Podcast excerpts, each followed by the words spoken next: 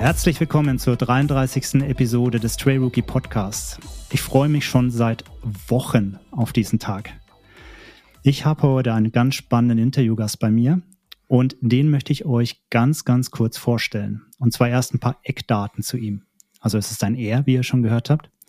Er ist, oh jetzt bin ich unsicher, 44 Jahre, wenn es noch aktuell ist, perfekt.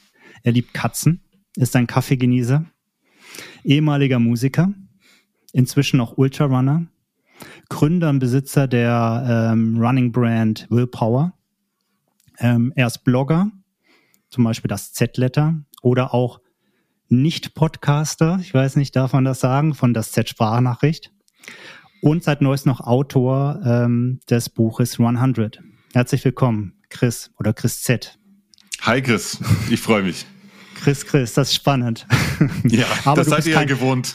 aber du bist kein Christian, sondern ein Christoph, habe ich jetzt gelernt. Genau, richtig? mit CH und PH füge ich immer hinzu, um äh, Schreibfehler äh, vor, vorzubeugen.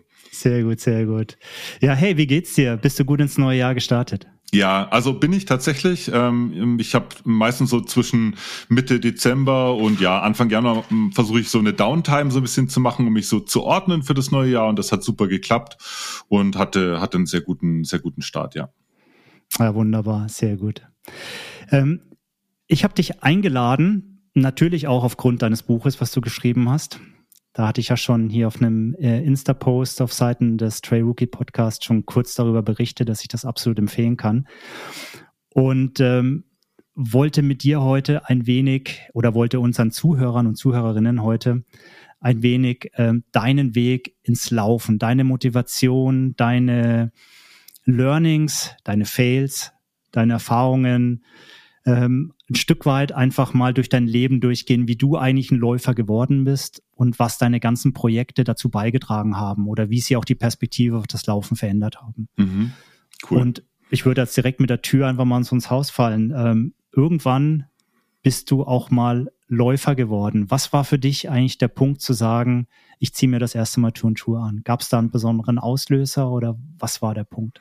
Ja, ich hatte ähm, letztes Jahr ähm, äh, im September, nee, äh, im August hatte ich zehnjähriges Laufjubiläum und da habe ich das nochmal reflektiert, äh, wie es denn eigentlich so weit, so weit gekommen ist und äh, habe das auch aufgeschrieben gehabt und ähm, kommt vielleicht mal als das Z-Letter oder vielleicht sogar in ein, in ein zweites Buch oder wie auch immer. Auf jeden Fall die kurze Variante ist, dass ich, ähm, dass ich zu der Zeit noch, noch Musiker war und auch Musikschaffende, wie das heißt. Ich hatte ein Plattenlabel und eine Künstleragentur und und äh, war eben selber auch in, in tourenden Bands ähm, noch irgendwie aktiv und ähm, mein Alltag war total vollgepackt. Also ich äh, hatte einen ganz normalen Job natürlich noch, hab mein, mein Studium hatte ich gerade frisch abgeschlossen zu der Zeit und lange Rede kurzer Sinn. Ähm, mich hat ein Freund bei irgendeinem äh, bei irgendeinem Grillabend an der Isar ähm, eigentlich eher in so einem Nebensatz mal gefragt, warum ich eigentlich keinen Sport mache. Und dann habe ich das gemacht, was ich immer gemacht hatte bisher in meinem Leben, wenn mir jemand die Frage gestellt hat. Äh, ich habe halt so einen Ausredenkatalog rausgefeuert mit, ja, keine Zeit, viel zu beschäftigt, Sport, das passt, passt ja auch gar nicht bei mir rein. Ich bin ja ständig auf Tour und also so. Der typische Ausredenkatalog, der, der saß schon, der, also den hatte ich schon gut drauf, der war schon vielfach repliziert worden. Und ähm, aber irgendwas war an dem Abend anders, weil mir das hängen geblieben ist. Ich habe mich schlecht gefühlt äh, mit diesem Ausredenkatalog. Ich hatte so das Gefühl, dass das irgendwie, ja, wie der Name schon sagt, eigentlich nur ein Ausredenkatalog ist mhm. und keine wirklichen Gründe und Argumente. Das war so der erste Impuls und der zweite Impuls, der war wenige Wochen später. Das heißt, du bist schon öfter gefragt worden und hast ja, total. und sonst war es nie das negative Gefühl, aber an dem Abend war es dann anders. Ja, genau, okay. genau. Vor allen Dingen auch, dass viele, die auch den das Z-Letter verfolgen, ähm, äh, wissen, dass ich eine sehr enge Bindung zu meinem Vater aufgebaut habe, über den Sport wieder sozusagen ein, eine zweite, ein zweiter Frühling unserer unserer Vater-Sohn-Beziehung sozusagen. Mhm. Und der hat mich oft gefragt. Also gerade als ich als Jugendlicher und junger Mann hat der mich eigentlich regelmäßig, mindestens einmal im Jahr, weil er selber halt sehr sportlich war immer, hat er mich immer gefragt, ja, wieso machst du eigentlich keinen Sport? Also gar nicht so vorwurfsvoll, aber die Frage kam trotzdem ähm, immer wieder. Mhm. Und genau, und dann gab es noch einen zweiten Impuls. Da war ich, äh, also ich war zwar Punk-Hardcore-Musiker und das ist auch so die Musik, mit der ich sozialisiert wurde, aber ich war auf dem Splash Festival, großes Hip-Hop-Festival, kennen die mhm. meisten wahrscheinlich. Ähm, und ähm, war da mit meinem Kumpel Björn Esser, der eigentlich auch selber eher ein Hardcore-Band spielt, aber seine Tochter wollte ich glaube, genau Casper sehen an dem Abend und also lange Rede kurzer Sinn. Ähm, Björn war der einzige in meinem Musikerfreundeskreis, der wirklich super krass aktiv äh, Sportler war zu der Zeit und der hat äh, am Morgen, wie man das halt so macht, wie ich es heute wahrscheinlich auch machen würde, eine Runde um diesen um diesen äh, See da gedreht. Das mhm. ist da irgendwie Ferropolis heißt die, das Ding, ich weiß nicht, wie der See heißt, aber eine Runde um diesen See gedreht. Und ich habe ihn gefragt, wie der Lauf war. Und dann sagte er, ähm, der war nicht so gut heute.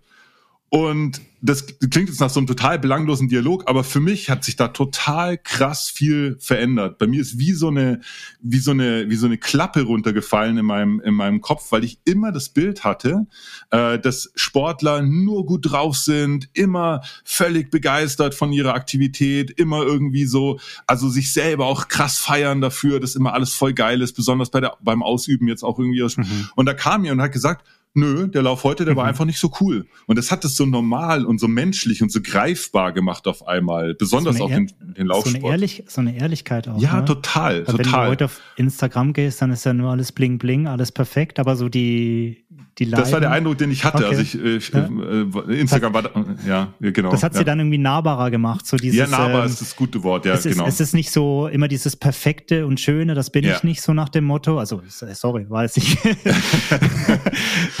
nicht so gemeint, aber es war so, es war menschlicher, es war so, hey, das könnte ich auch machen und ich könnte ja. das auch mal so erleben. Wie, wie alles andere im Leben eigentlich. Also es ist, mhm. nichts ist immer nur geil, nichts ist schwarz-weiß. Es ist immer irgendwie, ähm, ja, es bewegt sich immer in irgendwelchen ähm, ähm, Schattenbereichen oder in welchen Übergangsfarben zwischen schwarz und weiß. Und äh, diese zwei Impulse haben dann dazu geführt, dass ich ein Experiment äh, mir vorgenommen habe, ein Experiment zu machen. Das war eigentlich auch relativ einfach. Ich habe äh, mir vorgenommen, für eine gewisse Zeit Sport künstlich hoch zu priorisieren. Also ich wollte sozusagen testen, was denn passiert, wenn ich jetzt mal so tue, als wäre Sport das Wichtigste in meinem Leben. Wichtiger als Job, wichtiger als die ganzen mhm. Musikgeschichten. Ähm, auf der Liste ganz oben so. Das musst du als erstes in deine Tagesplanung reinkriegen und mhm. alles andere dann. Und wollte dann gucken, was denn eigentlich hinten runterfällt und ob irgendwas hinten runterfällt. Und siehe da, ich habe das äh, gemacht. Ich habe da angefangen mit irgendwie zwei, drei Läufen pro Woche. War auch super ätzend natürlich und super anstrengend, war total äh, platt. Aber der Aha Aha-Effekt war nach zwei Wochen sofort sichtbar. Es ist nämlich gar nichts hinten runtergefallen. Ich habe alle anderen Sachen noch genauso locker untergebracht wie vorher halt auch. Und, äh, und dieses ganze Ausredengerüst ist sozusagen wie so ein Kartenhaus in sich zusammengefallen. Und dazu kam dann halt eben, dass es mir auch einfach, äh, einfach Spaß gemacht hat. Also mhm. die ersten fünf Läufe nicht. Da war das schon richtig anstrengend und ätzend. Aber, aber irgendwann hat es so Klick gemacht und hat mir das Spaß gemacht. Mhm. Und genau, und dann, äh, dann ja, also um, äh, um sozusagen den nächsten Anker so zu haben, habe ich mich zu so einem 10-Kilometer-Lauf angemeldet. Der war dann im Oktober. Und ab da war ich hooked. Also ab da war ich, war ich Läufer. Ja, man braucht dann das Ziel am Ende auch, damit man irgendwie so, ey, und da mache ich jetzt weiter, das ist der nächste Schritt. Genau, würde ich heute jedem Laufempfänger so, äh, Anfänger so äh, empfehlen. Ja. Äh, ich habe es damals eher so aus, ähm, keine Ahnung, ich dachte, das macht man so als Läufer und deswegen habe ich das dann gemacht. Okay. Aber es ist ein wichtiger Tipp tatsächlich, nichts motiviert so sehr wie so ein, so ein kleiner Dorflauf, so ein kleiner Wettkampf, den man sich da ja, vorgenommen cool. hat. Das ist toll, ja. ja. Ich habe noch zwei, drei Fragen zu der Geschichte gerade. Ähm, und mit Sport ist dann tatsächlich Laufen. Das heißt, du hast dich das Laufen Laufen war für dich der, der Sportteil. Ne? Aber das Niederschwelligste halt gesucht, was es gibt. Äh, ein paar Turnschuhe hatte ich noch rumfliegen, wie das bei vielen so ist. Rausgehen, genau. losjoggen. Hat man ja. Jogginghose oder eine Bermuda-Short genau, oder irgendwas genau. an, Baumwollhemd und einfach mal, auf einfach mal los. Ne? Genau, genau. Ähm, und da ist jetzt das Spannende, vor allem, wir nennen uns ja auch Trail Rookies Podcast, wir wollen ja vor allem auch ähm, den einen oder anderen Newbie motivieren oder Tipps geben, wie man so die ersten Schritte macht. Ähm, ich glaube, du hast es ja schön, schön gesagt, du hast versucht, so Routinen zu finden, die dann irgendwo einfach auch mal machbar sind. Die dürfen nicht eine zu große äh, Hürde wahrscheinlich sein, sondern so niederschwellig, immer wieder wiederholend ähm, zu machen sein. Ähm, wie viel bist du da gelaufen, direkt kilometermäßig, beziehungsweise was würdest du jemanden, der wirklich anfängt, weil du warst ja null Sportler, oder? Habe ich das ja. richtig? Also das heißt, du bist wirklich von null auf zehn jetzt, auf die zehn Kilometer dort gegangen. Ja. Ähm, äh, was hast du gemacht, dass du dich eben nicht überlastest oder eine Verletzung läufst oder sofort die Lust wieder verlierst? Gab es da irgendeinen ja. Trick? Also streng genommen war das, was ich gemacht habe, grob fahrlässig, weil oh. was ich noch vergessen habe zu erwähnen, ich hatte äh, 105 Kilo auf den Rippen.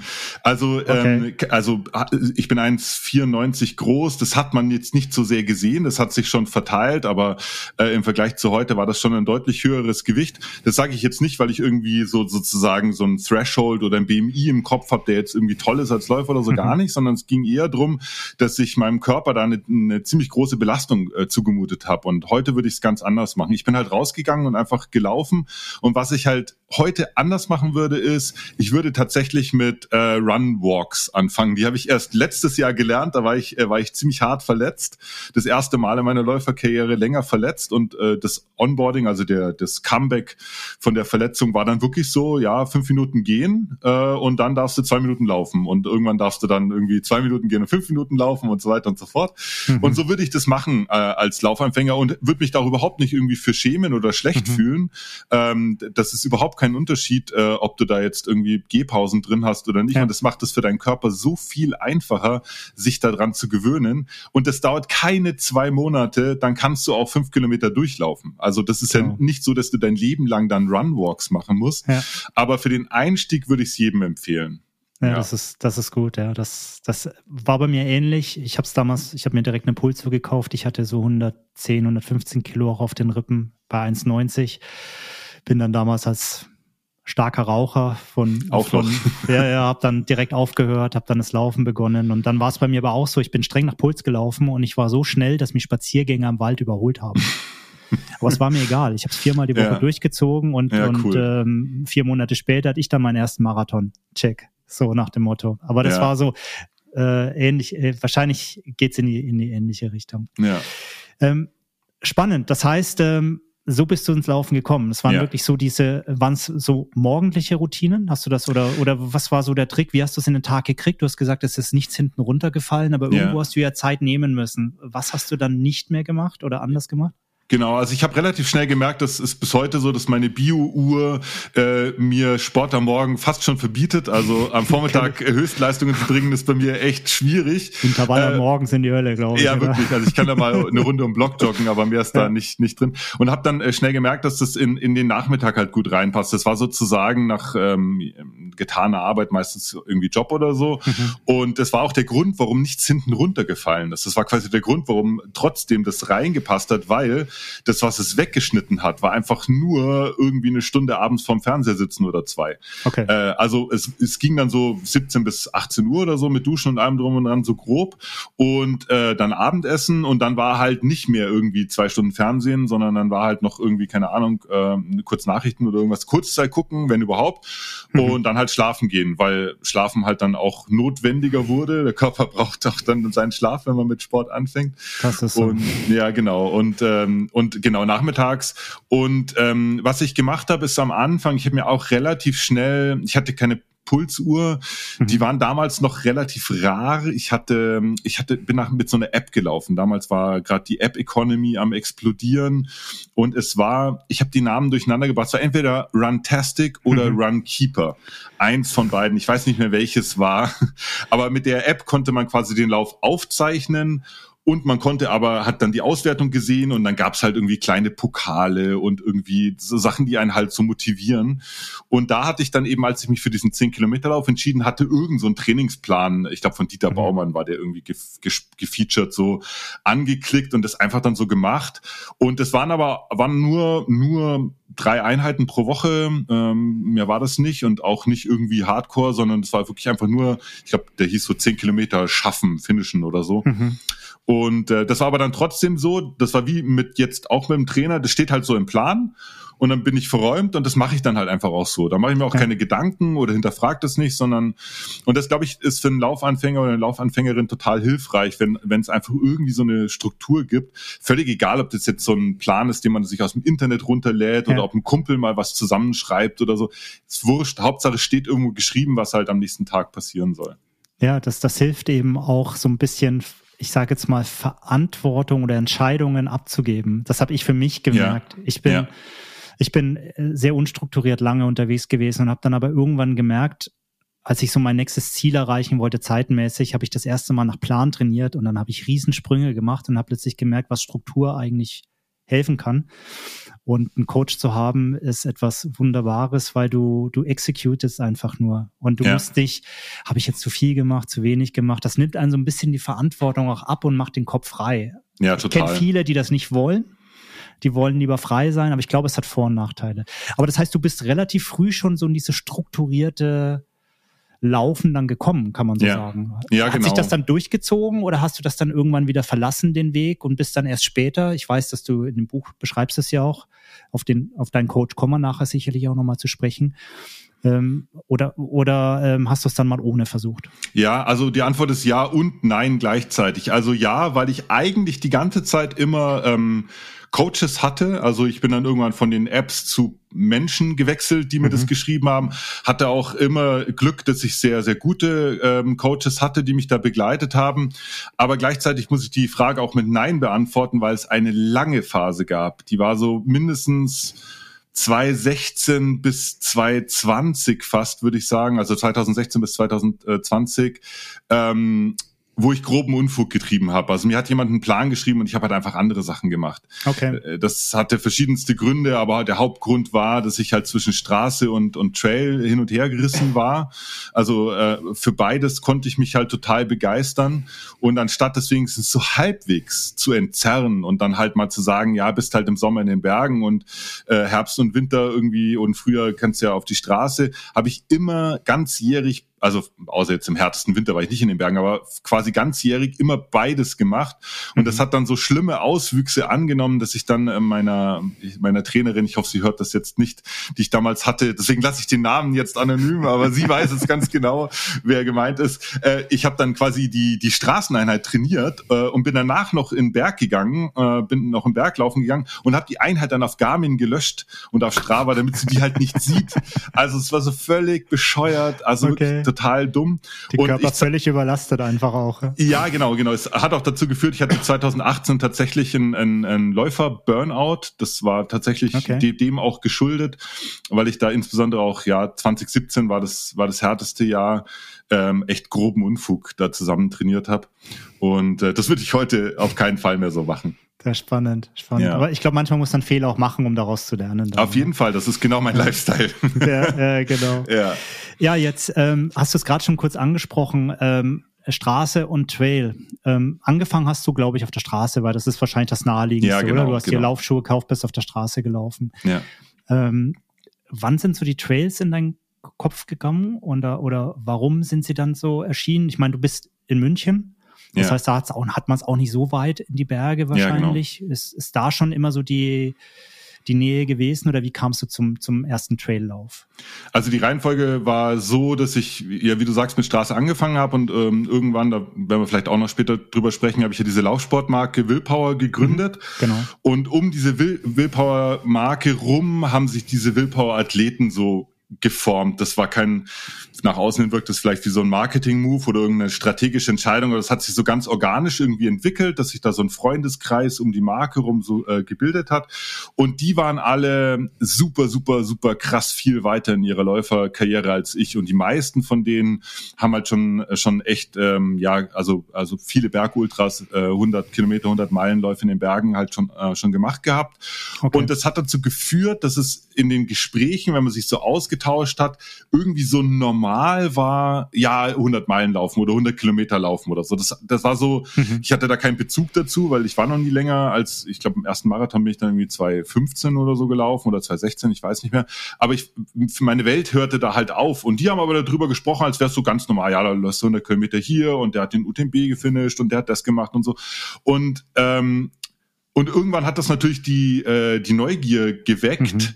wie denn, ja, wie sich das denn eigentlich anfühlt, erstmal überhaupt im Berg zu laufen. Mhm. Ich war mit den Bergen schon, habe ich ein gutes Verhältnis gehabt. Ich mochte Bergwandern immer sehr gern und bin als, als äh, Kind und Jugendlicher habe ich auch die meisten Sommer eigentlich fast ausschließlich in den Bergen verbracht.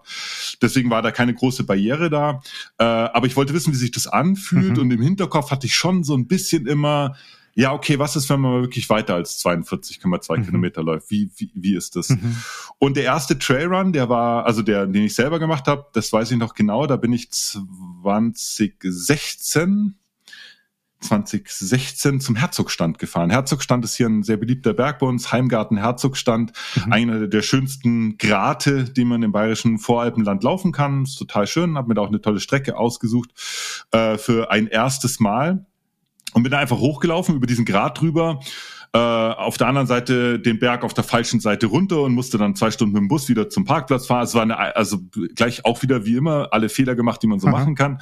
F äh, völlig dehydriert, irgendwie gemeint, ich kann da irgendwie mit so einer, ich glaube, ich hatte so eine, eine so eine, ähm, so eine Mini-Flas, wo so 200 Milliliter reingehen, äh, war aber Die im Gürtel hingen früher, diese, diese Nee, ich hatte sie in der Hand sogar nur, so, okay. weil ich mir gedacht habe, ja, ja, da nimmst du ab und zu dran und das reicht ja. dann irgendwie äh, und dann, genau, und dann, äh, äh aber trotzdem drei Stunden unterwegs gewesen, natürlich keine Kohlenhydrate mitgenommen, also wirklich alles falsch gemacht. So, aber es war, das Gesamterlebnis war total schön und das ist mir hängen geblieben.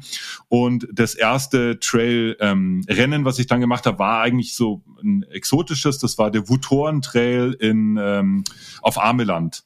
Das okay. ist eine, eine Laufveranstaltung auf dieser holländischen Insel Ameland, wo viele Leute auch gerne gerne Urlaub machen.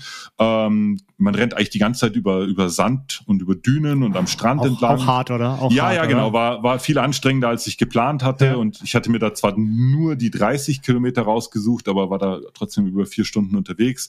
War eine harte Nummer, aber das war halt auch wieder sozusagen zusammen mit den Willpower Athleten und Athletinnen. Wir waren da so quasi, war halt wir sind halt alle zusammen hingefahren und, und so wurde das dann so ein bisschen so ein, so ein äh, Gemeinschaftsding, was ich verpasst habe und das würde ich heute auch anders machen, wo wir gerade auch so bei Fehlern sind. Ich, ich würde mich heute in so eine neue Aufgabe oder in so eine neue Distanz oder in so ein neues Terrain viel mehr reinfühlen ich würde das ausprobieren und dann erstmal wirken lassen und dann gucken, keine Ahnung, ähm, was macht es mit meinem Körper, was macht es irgendwie mit meinem Herz, erfüllt mich das, ist es überhaupt das, was ich machen will, äh, um eben nicht diesen Fehler zu machen, mhm. was ich in dem Buch auch als too much too soon beschreibe, also sozusagen laufen innerhalb der kürzesten möglichen Zeit durchzuspielen, äh, irgendwie alles abzuhaken, was es so gibt auf der Liste äh, und dann irgendwie leer äh, mit leeren Händen dazustehen. Ähm, da wäre ich, wäre ich jetzt viel vorsichtiger und hätte mich wahrscheinlich eher langsamer an diese Trail-Geschichte und Ultra-Geschichte ran, rangepirscht. Ja, genau. spannend, genau. spannend. Ja. Da will ich später nochmal auf den Punkt zurückkommen, wenn wir auch über dein, dein Buch dann reden. Ja, gerne. Da habe ich, da hab ich noch einen Querlink dann, wo ich dann nochmal rückfragen muss, aber ich kann nicht so weit in die, in, in die Zukunft jetzt greifen. Ja. Ähm, jetzt ist das Thema ja schon gefallen, auch Willpower. Willpower ähm, spielt eine, eine ganz, ganz große Rolle, auch ähm, für dich natürlich. Du bist, ähm, so wie ich es jetzt auch gelesen habe, du bist ja Gründer und auch Besitzer der Marke. Du bist mhm. ja so, treibst das mit der Community gemeinsam auch. Das ist jetzt nicht ein Ding, wo du völlig allein unterwegs bist, habe ich verstanden, aber du bist schon so die treibende Kraft, glaube ich, kann man, mhm, kann man genau. sagen. Für die, die Willpower nicht kennen, ähm, Willpower ist eine, ist eine, wie sagt, Running äh, oder Laufklamotten-Brand oder ist es ein bisschen mehr ja. als Laufklamotten, eigentlich auch Casual-Sachen? Also ja, genau. Also ja, ich, ich sage immer Laufsportmarke, weil auch auf den Casual-Sachen meistens halt irgendwie eine Referenz zum ja, Laufen halt da ist. Genau. Aber es gibt auch Casual-Sachen, ja, genau. Genau, mit, mit, mit wirklich sehr coolen Themen, auch mit, finde ich, wichtigen Statements, zum Teil auch auf den, auf den Shirts, die ich auch sehr, auch zum Teil selber stolz dann auch trage bei meinen Läufen und auch immer sehr gutes Feedback bekomme. cool. ich habe auf einem Marathon äh, euer Singlet mit dem Race Down Racism. Ähm, Run on Racism, ja. ja. Genau. Äh, ja. Ähm, gehabt und immer wenn ich dann jemanden überholt habe, kam nur, ja, yeah, cool, Alter.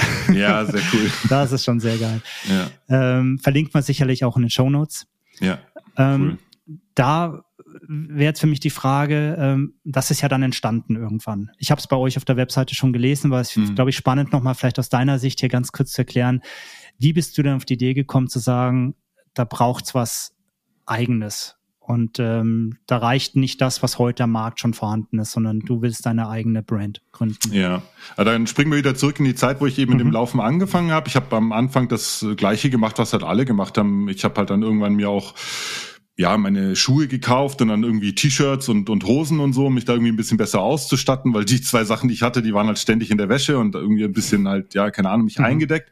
Und äh, das war auch erstmal so okay, aber ja, ich war dann so nach anderthalb, zwei Jahren, nach äh, anderthalb, zwei Jahren Laufen.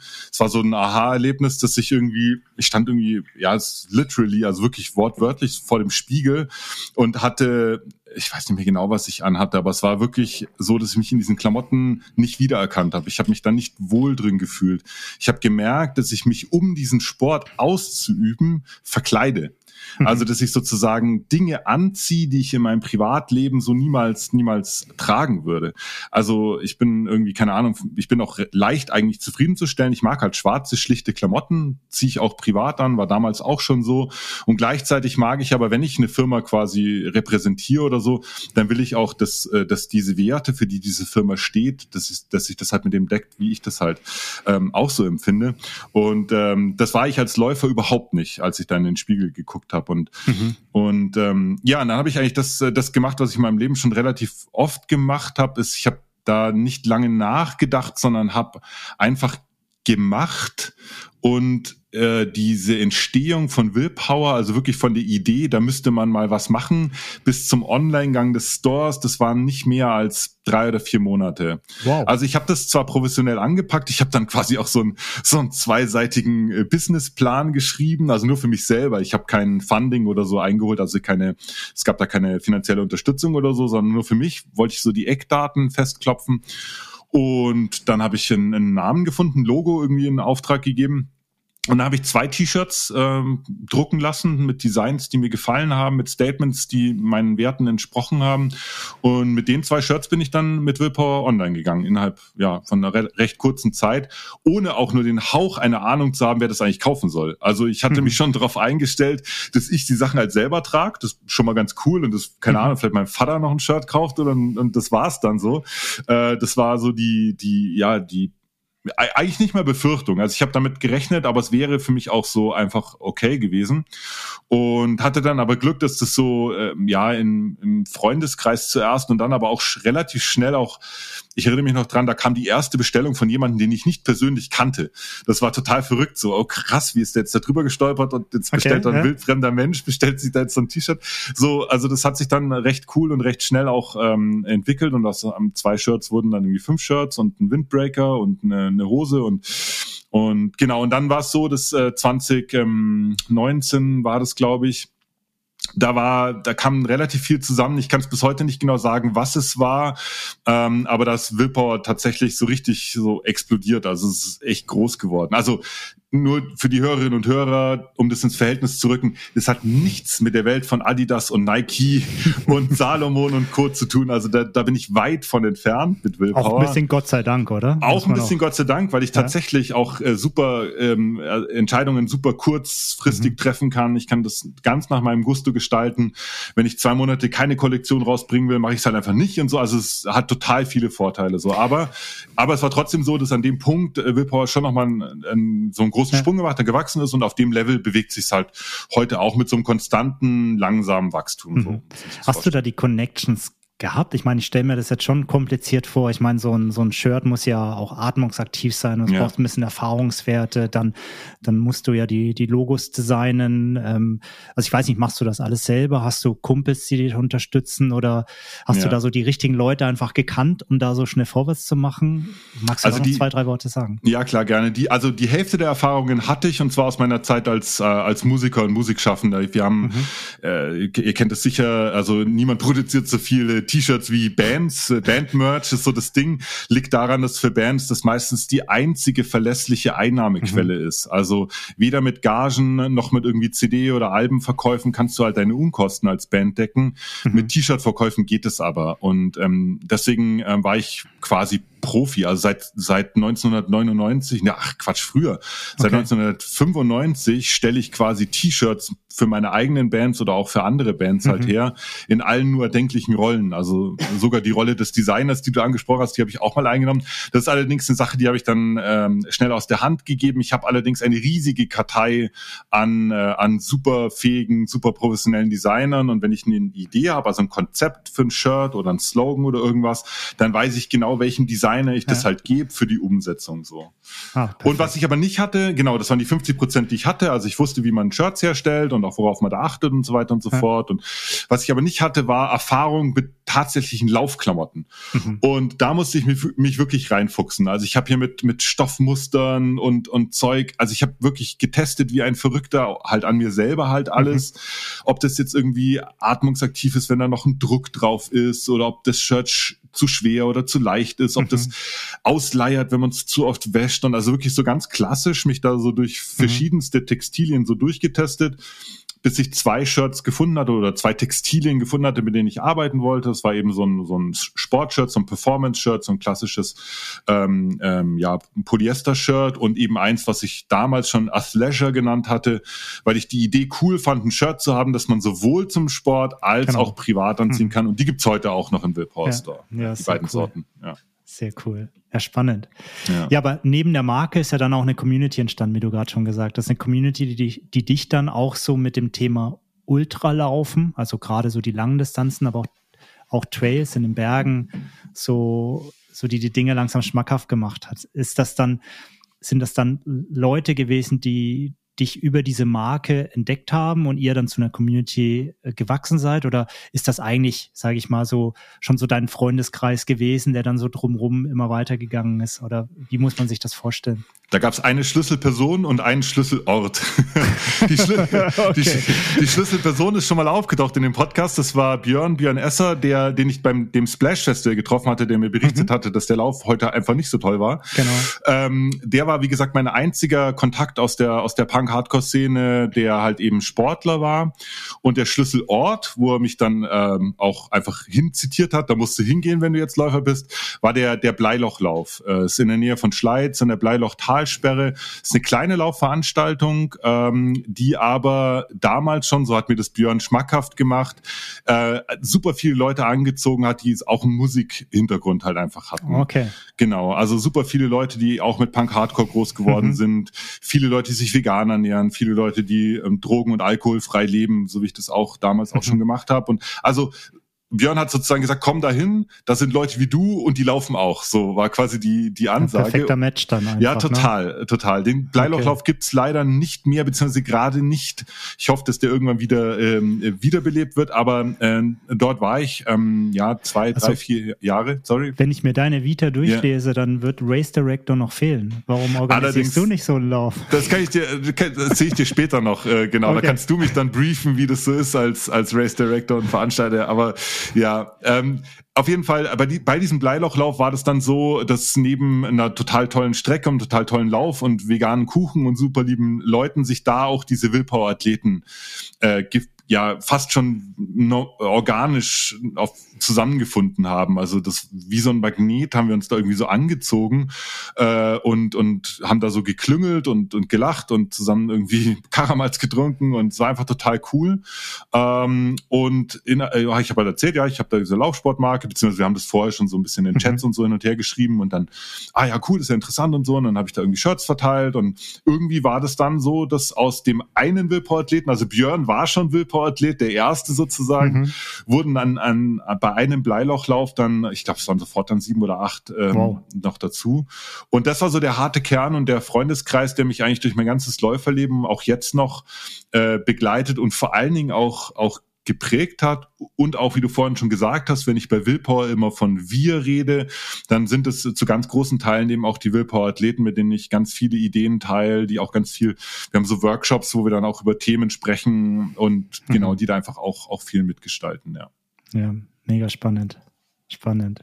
Übrigens, kleine Side-Note noch zum mhm. Bleilochlauf, um den Lauf noch mehr zu hypen. Das war der Lauf, wo Daniela Oemus ihre Karriere begonnen hat. Ah, nein. Die, ja, genau, wow. genau. Inzwischen kennt sie ja jeder, spätestens seit ihrem seit Cigar. Cigarma letztes Jahr. Ja, genau. Letztes Jahr, genau. Ja. Äh, seitdem kennt sie auch der DLV. Naja, egal. egal. Ähm, auf jeden Fall, ähm, die hat da gewonnen gehabt und hat äh, dann, ich glaube, ein paar Wochen später den noch den Rennsteig gewonnen und dann hat sie sich entschlossen, das Ganze halt irgendwie so ein bisschen professioneller anzupacken. Okay. Also das war auch der Bleilochlauf. Ja, ja mega spannend. Ja. Cool. Ähm, ja, jetzt sind wir auf dem Zeitstrahl irgendwo. Ähm, bist du, ich weiß nicht, wo sind wir jetzt zeitlich? 2015 äh, 20, 2015. Ja. Das heißt, ähm, Du hast auch schon deinen ersten Ultra anvisiert gehabt dann? Das war Nee, 20... das hat noch ein bisschen gedauert. Äh, okay. Den ersten Ultra, der war 2017 dann. Mhm. Die ersten Trailrennen waren 2016, also nach diesem äh, Bleiloch-Jahr, mhm. äh, nach dem ersten, äh, 2015, 2016 die ersten Trails und äh, 2017 dann der oder die ersten zwei Ultras. Der erste war, mhm. je nach Definition, war es einer oder keiner. Das ist äh, also der war halt, der war halt, äh, der war halt zwischen zwischen 42 und 45 Kilometer lang. Äh, oh, also was sagt man? alles größer als 42 ist Ultra oder? Ja, gibt, genau. Ja, aber ich, also, ich glaube laut, laut, der DOV muss es mehr als 45 oh, oder ich glaube okay. ab 50 oder so. Da gibt's verschiedene Definitionen. Okay. Ist auch letztendlich scheißegal. Ich war da ja, irgendwie keine Ahnung fünf, fünf, Stunden ja. unterwegs, also war es ein Ultra. Ja, es war auch, es war auch der, es war auch der Transvulkanier. Der war auch richtig Hardcore. Also das war jetzt irgendwie schon ein volles Trail und Ultra-Erlebnis. Also außer durch die Nacht laufen hatte ich da quasi alles, was man an so einem Ultra-Trail-Erlebnis gut finden kann, hatte ich da schon. Ja, Aber der erste offizielle mit, äh, mit der langen Distanz waren dann die äh, 67 oder 64 sind es, glaube ich, inzwischen beim Zugspitz Ultra Trail. Mhm. Das war dann mhm. im, im Juli mhm. ähm, 2017. So, jetzt bist du ja quasi von der, von der Straße gekommen, hast so deine ersten Straßen, Zehner, auch Marathonläufe ähm, schon hinter dir gehabt. Was war so der ähm, wie soll ich sagen, ähm, wie hast du dich umgestellt dann auf das Thema Trail? Du hast vorhin gesagt, du warst auch immer ein bisschen in Bergen unterwegs. Du bist mal beim Berg rüber, auf der anderen Seite runter, mit dem Bus wieder nach Hause, hast deine Erfahrungen gesammelt. Aber wenn du jetzt jemand mitgeben würdest, was ist da besonders wichtig gewesen? Was, was ist da so anders als auf der Straße zu laufen? Ja, also genau, abgesehen von diesen Einflüssen von außen, die ich jetzt beschrieben habe, dass ich eben einfach sehr viele Freunde äh, hatte, die äh, sowas halt ja öfter und auch teilweise auch lieber gemacht haben, als mhm. auf äh, Straße zu laufen, ähm, habe ich insbesondere nach diesem ersten richtigen Ultra, also diesem Zugspitz Ultra Trail, ähm, de den Eindruck gehabt, beziehungsweise den würde ich heute auch noch so unterschreiben, eigentlich ist es ein komplett anderer Sport. Mhm. Ähm, da könnte man jetzt tausend Gründe aufzählen, warum ich das so bewerte, aber wenn man das macht, und ich sag mal, wenn man länger als ja, so länger als so zwei, drei, vier Stunden unterwegs ist. Also jeder ist mal durch den Wald gejoggt. Das fühlt sich noch an wie normales Joggen, aber sobald es mal länger ist und vor allen Dingen auch Anstiege dazukommen, das fühlt sich komplett anders an. Bei mir war es ein ganz konkreter Punkt, der sich anders angefühlt hat. Wenn ich Straße laufe, kann ich nichts dagegen tun, dass mich irgendwie die Daten und äh, interessieren. Also inzwischen alle Daten, die ich so kriegen kann. Ich bin da, der Levelhead ist so ein kleiner Nerd, der will halt alles wissen. Hab sogar so einen scheiß Watt-Sensor, obwohl mir den kein Mensch braucht den, aber den habe ich halt am Fuß. Aber ähm, beim, beim Traillaufen und insbesondere auch beim Ultralaufen über lange, lange Zeiträume, da war es so, dass ich gemerkt habe, dass mir das alles völlig egal ist. Ich kann total abtauchen. Ich laufe da halt einfach los. Das heißt nicht, dass ich mich nicht anstrenge oder so, ganz im mhm. Gegenteil. Ich habe, mhm. ich glaube, ich bin an Ultras mehr zerschellt als an als an Straßenläufen. Aber ähm, das ist das Raum und Zeit und und äh, Heartrate und was es nicht alles gibt äh, Tageszeiten, ob's warm, ob's kalt ist, das, das verschwimmt irgendwie alles so. Und das ist ein, und das ist ein Zustand, wir haben jetzt wieder eher beim, beim Punk, kommen wir später vielleicht noch drauf zu sprechen, aber eher, ne, spricht andere Charaktereigenschaften von mir an. Ein Teil von mir genießt es total in so einer unstrukturierten, wabberigen, mhm. Welt sich zu bewegen. Und das kriege ich beim Trail und beim Ultralaufen, kriege ich das. Und jeder, mhm. der das sucht, also jeder, der vielleicht im Alltag krass eingespannt ist, fordernden Job irgendwie, sehr strukturiertes Familienleben, keine Ahnung, vielleicht ein anderes Hobby, was auch wahnsinnig geordnet abgeht, da bist du irgendwie Vorstand in irgendeinem Verein musst, oder Kassenwart, dann musst du irgendwie immer so ganz genau oder nur als frei gebrainstormt als Beispiel, mhm. dem würde ich, äh, wenn er das noch nicht probiert hat, wirklich Trail und Ultra ans Herz legen, weil das einen Raum verschafft, in dem man sich wirklich völlig losgelöst von diesen harten Vorgaben total schön einfach sein kann. Ja, mhm. so kann man es, glaube ich, gut beschreiben. Ja, ich glaube, also ich kann es sehr gut nachvollziehen. Also mir geht's ja ähnlich. Ähm, ich glaube, Flow ist das, ist das eine Wort, wobei ich kann Flow auch auf der Straße haben, wenn es richtig gut läuft und du einfach dahin fliegst, das geht dann auch. Aber es ist so dieser Moment, so du, du nimmst einfach plötzlich die Natur wahr, du bist weg von diesem ganzen Stress, keine Autos, keine Fahrräder. Wenn du Straße läufst, hast du häufig so diesen Lärm um dich rum, ja. finde ich persönlich. Ja. Aber sobald du in den Wald biegst, es muss ja kein Berg sein, es kann einfach ein Wald sein, es kann irgendein Waldweg sein. Da merke ich einfach, dann ist man für sich das Me-Time, die man irgendwo hat. Ne? Ja, total. Was, was für mich, was für mich, ich würde gerne wissen, wie das bei dir war. Für mich war, ich bin ja, jetzt habe ich gelernt, ich bin nicht so Ultra-Trail erfahren wie du. Ich bin nämlich erst 2019 auf meinen ersten Traillauf überhaupt gegangen. Ja, ich werde mal vorsichtig. Also die, die Art und Weise, wie ich den Sport betrieben habe, die ersten Jahre waren grob fahrlässig, ähnlich wie okay. ich den Straßensport grob fahrlässig angefangen habe. Also mit Erfahrung im, im Trail, da das, das lässt sich immer schwer vergleichen, keine Ahnung. Aber ja, okay, dann warst du halt zwei Jahre später dran, aber das, also das heißt ja nichts. Also keine Ahnung. Ja. Beim Eiger äh, hast du mich ganz schön stehen lassen, von daher ja, kannst du, so schlecht nicht gewesen halbe sein. Halbe Stunde, glaube ich, maximal. ich weiß nein, es nicht mehr, aber.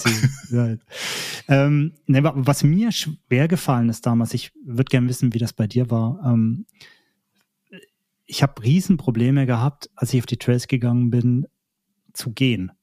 Mhm. Weil für mich war gehen ist ja nicht mehr laufen, du musst doch rennen, so nach dem Motto. Weil von der Straße, da zählt jede Sekunde, da bist du immer auf dem Gaspedal, da läufst du alles durch, da läufst du jeden Berg durch. Und damit hatte ich am Anfang richtig zu kämpfen mit diesem bewusst jetzt einen Berg hochhiken. Und diese Rhythmuswechsel, jeder Rhythmuswechsel hat mich aus dem Konzept gebracht anfangs, weil Straße war immer möglichst wenig Kurven, möglichst schnell, weißt du. Und beim Trail macht ja gerade das mal hoch, mal runter, mal mhm. um die mhm. Ecke, mal anderer Untergrund. Äh, was ich inzwischen liebe, war damals für mich extrem schwierig mhm. reinzukommen. Wie, wie ging das dir? Also jetzt wird's richtig romantisch, weil 2017 auch noch aus einem anderen Grund ein sehr, ähm, sehr wichtiges Jahr für mich war. Äh, da habe ich meine jetzige Frau kennengelernt äh, in, in diesem Jahr und habe mich das ganze Jahr über immer mehr in sie verliebt, bis wir dann irgendwann im September oder Oktober oder irgendwann entschieden haben, dass wir zusammen sein wollen. Und äh, für äh, Lisa, die Samuel, war das, äh, war das auch ein total wichtiges Jahr. Die war eine wahnsinnig erfahrene Ultra-Trailläuferin zu der Zeit, aber trotzdem war das das Jahr, wo so ähm, ähm, ja, wo eigentlich alles so zusammenkam. Also sie hatte irgendwie einen, einen, einen super schnellen Marathon gelaufen im Frühjahr, äh, dann den Zugspitz Ultra Trail sogar gewonnen, dann beim, oh. I, äh, beim Eiger irgendwie dritte oder vierte, noch kurz danach, irgendwie zwei Wochen später oder so. Aber alles lief auf auf ihr großes Ziel raus, nämlich den UTMB zu laufen. 2017 mhm. UTMB, da hat die von geträumt irgendwie seit seit sie angefangen hat mit Ultra Trail äh, laufen oder mit Trail laufen mhm. ähm, allgemein. Und die hatte einen Trainer damals, äh, Michael Arendt, den kennen wahrscheinlich auch einige hier. Wir warten auf sein großes Coaching Comeback, sein großes Comeback als Coach. Mal gucken.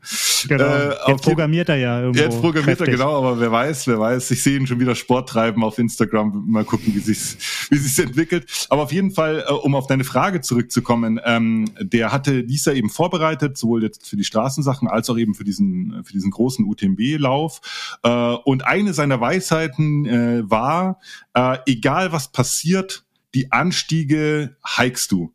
Du mhm. rennst keine Anstiege. Du wirst dieses Rennen nicht finishen, wenn du anfängst beim UTMB Anstiege zu rennen. Und äh, das war so eine Weisheit, die ist mir total hängen geblieben. Ich war selber ja, hatte ja gerade erst meinen allerersten mhm. Ultra irgendwie äh, da irgendwie äh, ähm, äh, gefinisht. Beziehungsweise ich hab, die Weisheit habe ich vorher schon gehört gehabt. Und für mich war das total plausibel. Also ähm, jeder, der das mal probiert hat, bergauf halt richtig zu rennen, der hat gemerkt, dass man da nach wenigen Sekunden schon aus der Puste ist und dass das irgendwie nicht aufgehen kann, wenn man sechs, sieben, acht, neun, zehn Stunden Stunden unterwegs sein möchte. Mhm, mhm, und, ähm, und das hat für mich, weil das auch ein Trainer gesagt hat, war zwar nicht mein Trainer, war der Trainer von Lisa, aber es hat ein Trainer gesagt, der wird schon Ahnung haben. Ja, dann macht man das wohl so beim Ultralaufen, dass man halt so Anstiege auch hiked. Und dann habe ich das so gemacht. Und das hat sich bei dem Zugspitz da schon für mich zumindest ausgezahlt. Ich bin ins Ziel gekommen und war zwar völlig kaputt, aber ich bin nicht geplatzt während des mhm, Rennens. Deswegen hat es äh, ganz gut geklappt. Und ja.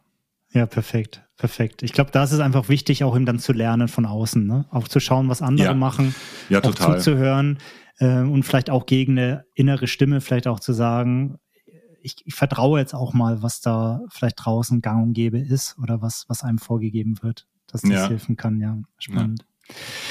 Schön. Ähm, jetzt bist du im Ultra-Business angekommen. Jetzt wird mich, wird mich tierisch interessieren, weil ja noch ganz, ganz viel bei dir drumherum passiert ist. Du, du bist ja ein sehr, sehr aktiv, sage ich mal, auch was das, was das Schreiben, was das Bloggen angeht. Ähm, ist das etwas gewesen, was dann schon immer da war und dich begleitet hat? Oder ist das etwas gewesen, äh, oder, oder was war der Auslöser, dass du gesagt hast, ich muss meine Gedanken irgendwie auch ausschreiben, äh, rausbringen, meine Meinungen, meine Perspektiven zu vielen Dingen, die da laufen? Also jetzt in das Z-Letter zum Beispiel was du jetzt auch ähm, sehr stark ja betreibst. Ich glaube, du hast vorher schon den Blog betrieben, hast es jetzt ein bisschen professionalisiert mhm, noch in genau. den letzten Monaten. Ist das etwas, was schon die ganze Zeit da war oder ist das dann auch mit dem Laufen so bei dir gestartet, dass da so, so ein Wunsch ist, noch gewisse Dinge nach außen zu tragen? Ja, also streng genommen schreibe ich seit Mitte der 90er Jahre.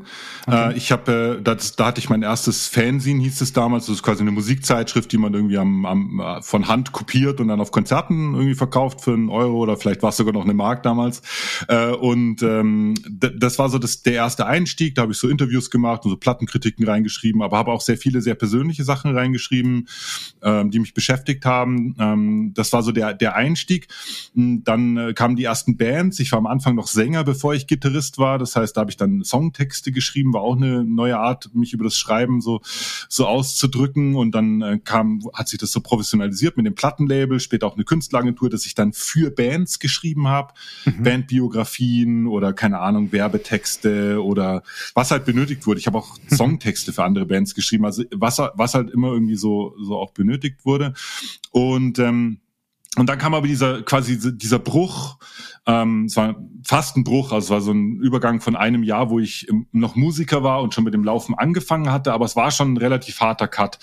Und das Schreiben habe ich aber mitgenommen in meine, in meine Läuferwelt. Okay. Das hieß am Anfang war das der, äh, ich glaube, der hieß sogar Running with Attitude Blog, also so ein bisschen so um Willpower rum geblockt.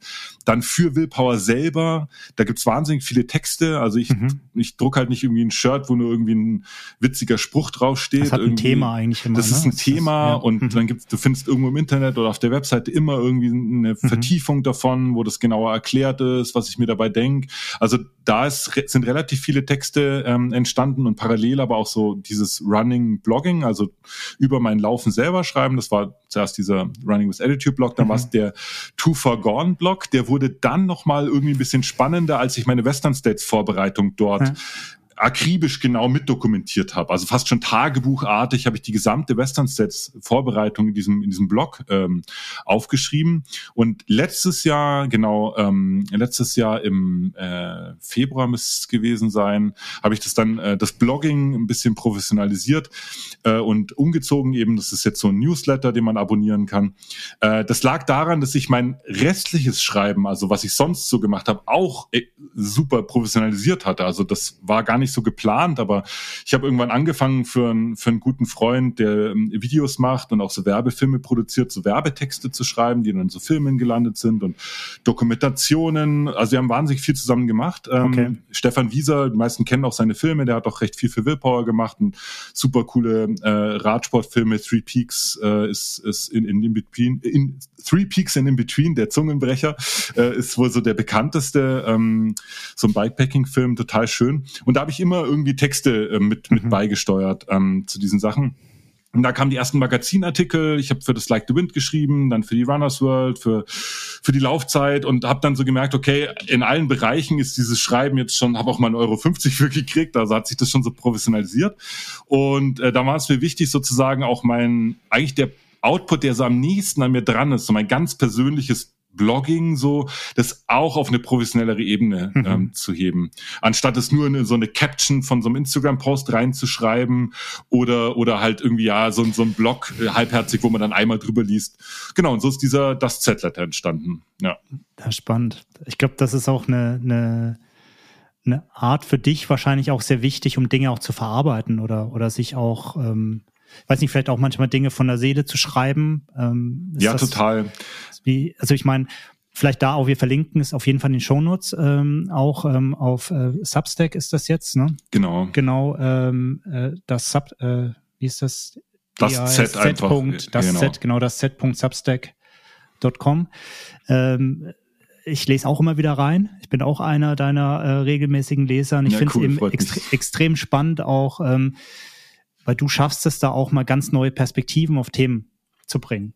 Also ähm, zum Beispiel hast du dich auch vor, ich glaube, das vorletzte Mal sehr stark damit auseinandergesetzt, ähm, wie das mit diesen ganzen Running Crews oder ähm, wie soll ich sagen, diese äh, Run-Teams, wo man sich bewerben kann, wo man ja, diese Endorsed Beispiel, Athletes, diese genau, Athletenprogramme von Marken, genau, ja. Mhm. Das heißt jetzt für für äh, fürs Alter Red Team oder wie auch immer. Ähm, und du hast da wie, ich war ja selber auch mal Teil von so einem Ultra äh, damals gewesen. Und wenn ich dann jetzt so lese, was du geschrieben hast, äh, sind da schon viele Dinge, die ich gar nicht so reflektiert hatte damals. Nämlich, was man eben auch für Macht eigentlich abgibt an andere Firmen und so weiter. Und ich finde das extrem spannend, wer so ein bisschen aus diesem Mainstream vielleicht mal rausgehen möchte und einfach mal so ein bisschen eine andere Perspektive auf Dinge sehen möchte, kann sich da extrem inspirieren lassen. Ja, also, cool. Freut mich total, dass du das sagst. Also in diesem Das Z-Letter gibt es so ganz verschiedene Arten von, von Artikeln, die ich da schreibe. Das kann in die Richtung gehen, wie du es gerade beschrieben mhm. hast, dass ich sozusagen so ein, so ein Thema nehme, das wir alle irgendwie kennen oder das uns alle betrifft.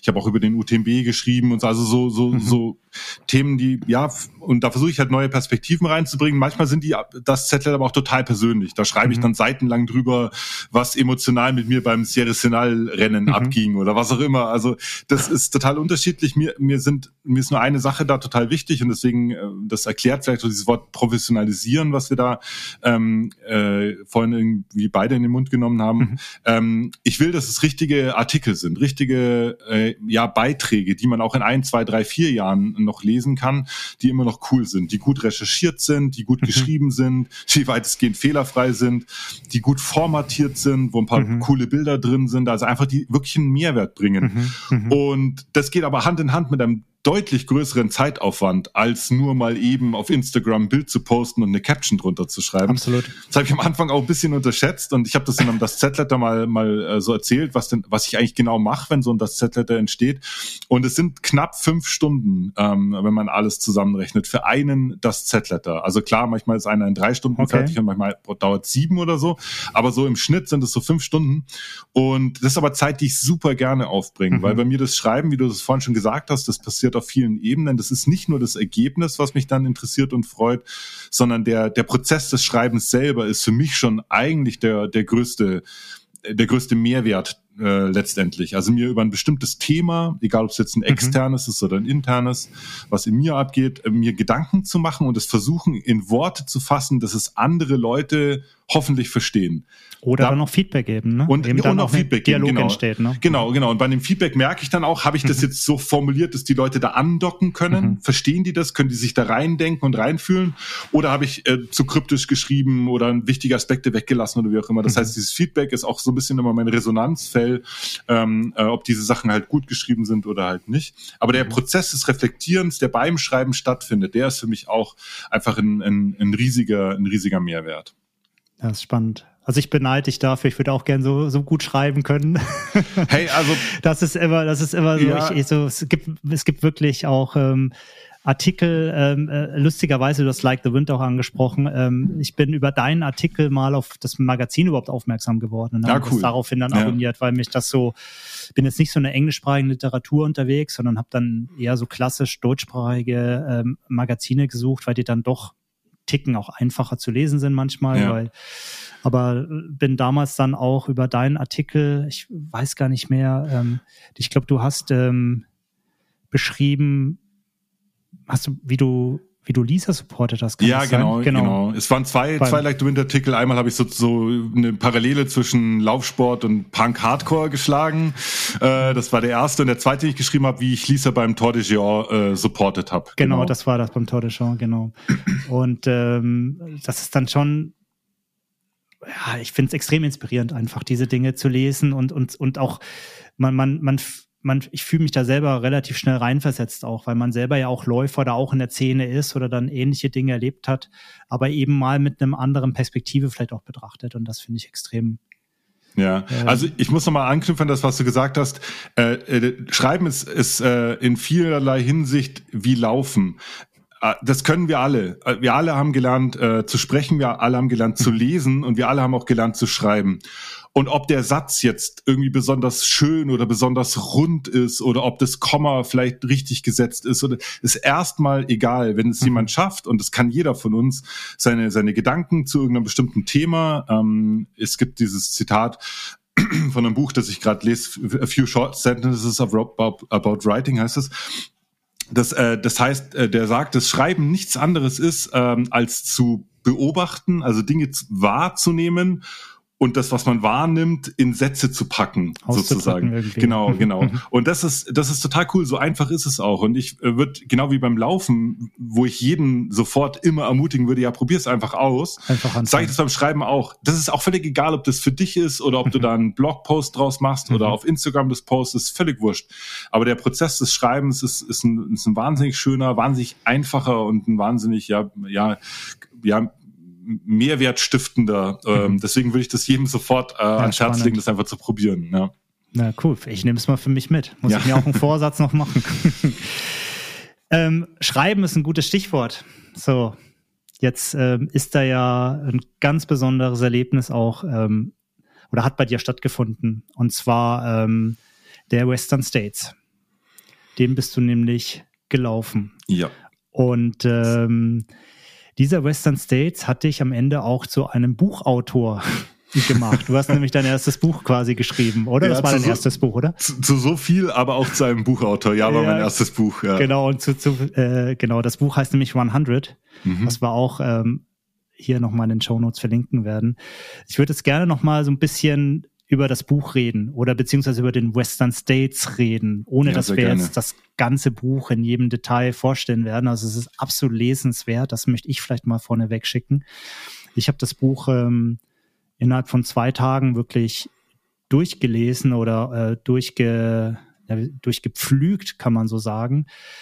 Ähm, vielleicht von mir vorneweg, ich bin nie so der große Western States Fan gewesen. Ich war immer so, ähm, die amerikanische Ultraszene hat mich schon immer fasziniert, sei es der Javeliner oder Leadville oder ähm, eben der Hard Rock 100. Mhm. Das ist so ähm, so mein Traumrennen, wenn ich es mir mhm. aussuchen könnte, auch wenn ich weiß, dass ich gerade wegen der Höhe dort echt Probleme kriegen würde, weil da leide ich extrem. Aber irgendwie hat mich das immer ziemlich angesprochen. Und Western States war immer so, ja, habe ich verfolgt, aber wäre ich nie selber auf die Idee gekommen. Mhm. Nachdem ich das Buch von dir gelesen habe, Chris, habe ich echt Bock, den Western States zu laufen. Ähm, Wie viele Tickets das, hast du denn schon in der Lotterie? ja, ich habe noch keins reingeschmissen, aber, okay. aber, ich glaube, jetzt, wenn ich das nächste Mal die Chance habe, werde ich mal ein Ticket reinschmeißen. Ich habe gehört, es funktioniert manchmal auch mit einem Ticket, angeblich. ja, ja, es soll so, was, was war die Aussage? Wie viel Prozent? Als ich das, äh, als ich mit einem Ticket gelost wurde, war es noch ein Prozent. Leider oh, jetzt ist es jetzt schon auf 0,7 ne? schon gesunken, ah, okay. ja. Und die, die okay. Tendenz ist eher, ist eher abwärts, also dass die Chancen noch schlechter werden leider. Ja, Wahnsinn. Ja. Vielleicht, bevor wir auf Inhalte eingehen, war das der Plan schon vor dem Western States, ich werde darüber ein Buch schreiben? Oder ist die ganzen Erlebnisse dann rund um den Western States, ähm, unmittelbar davor, was passiert ist, wie du es wahrgenommen hast, ähm, äh, hat dich das dann an den Punkt gebracht zu sagen, ich muss jetzt ein Buch darüber schreiben? Wo war der Auslöser?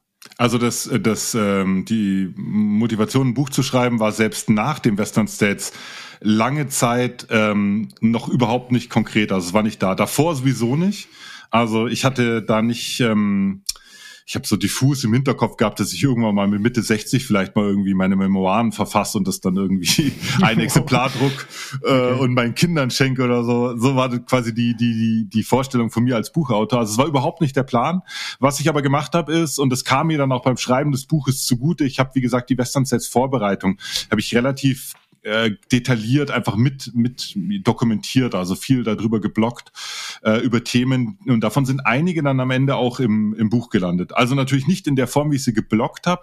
Das war nämlich stilistisch auch ganz anders und das war auch von, von der Art der äh, wie soll ich sagen, wie ich mich mitteilen wollte. Da war es einfach nur so, dass äh, mir viele Leute um mich herum signalisiert haben, dass sie es spannend finden.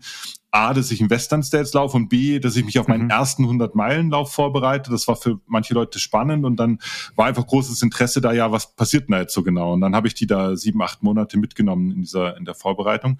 Mhm. Und aber auch nachdem ich den Western States dann ähm, gefinisht hatte, auch danach war es so, dass ich überhaupt nicht über ein Buch nachgedacht habe. Was aber passiert ist direkt danach, ähm, war, dass ich am selben Tag noch äh, am, am äh, Notebook saß und angefangen habe zu schreiben. Da wollte, also am Anfang war es natürlich so die Vorstellung, ja, da musst du jetzt irgendwie was in Richtung Rennbericht vielleicht zusammenschreiben. Keine Ahnung, machst einen Blogbeitrag draus oder einen Instagram-Post, dann wird das gut, fertig. Äh, das war aber innerhalb von wirklich wenigen Stunden waren es irgendwie so 30, 40 Seiten. Das ist wow, super schnell okay. angewachsen. Und das ist dann nicht abgerissen. Also im Flugzeug nach Hause saß ich an meinem Smartphone und habe diesen kleinen Display dieses Buch weiter, was dann ein Buch werden sollte, oder diesen Text halt weiter getippt. Ich bin zu Hause angekommen, war völlig gejetlaggt, total müde, fünf Uhr morgens aufgestanden, Kaffee getrunken und, und wirklich sechs, sieben Stunden halt einfach durchgeschrieben. So, also es war wirklich komplett wahnsinnig, wie dieses, diese mhm. Erfahrungen, diese Erlebnisse von diesen Western States einfach aus mir raus mussten. So, also es war so ein ganz ungeplanter, aber hochdringend notwendiger Prozess, das alles aufzuschreiben.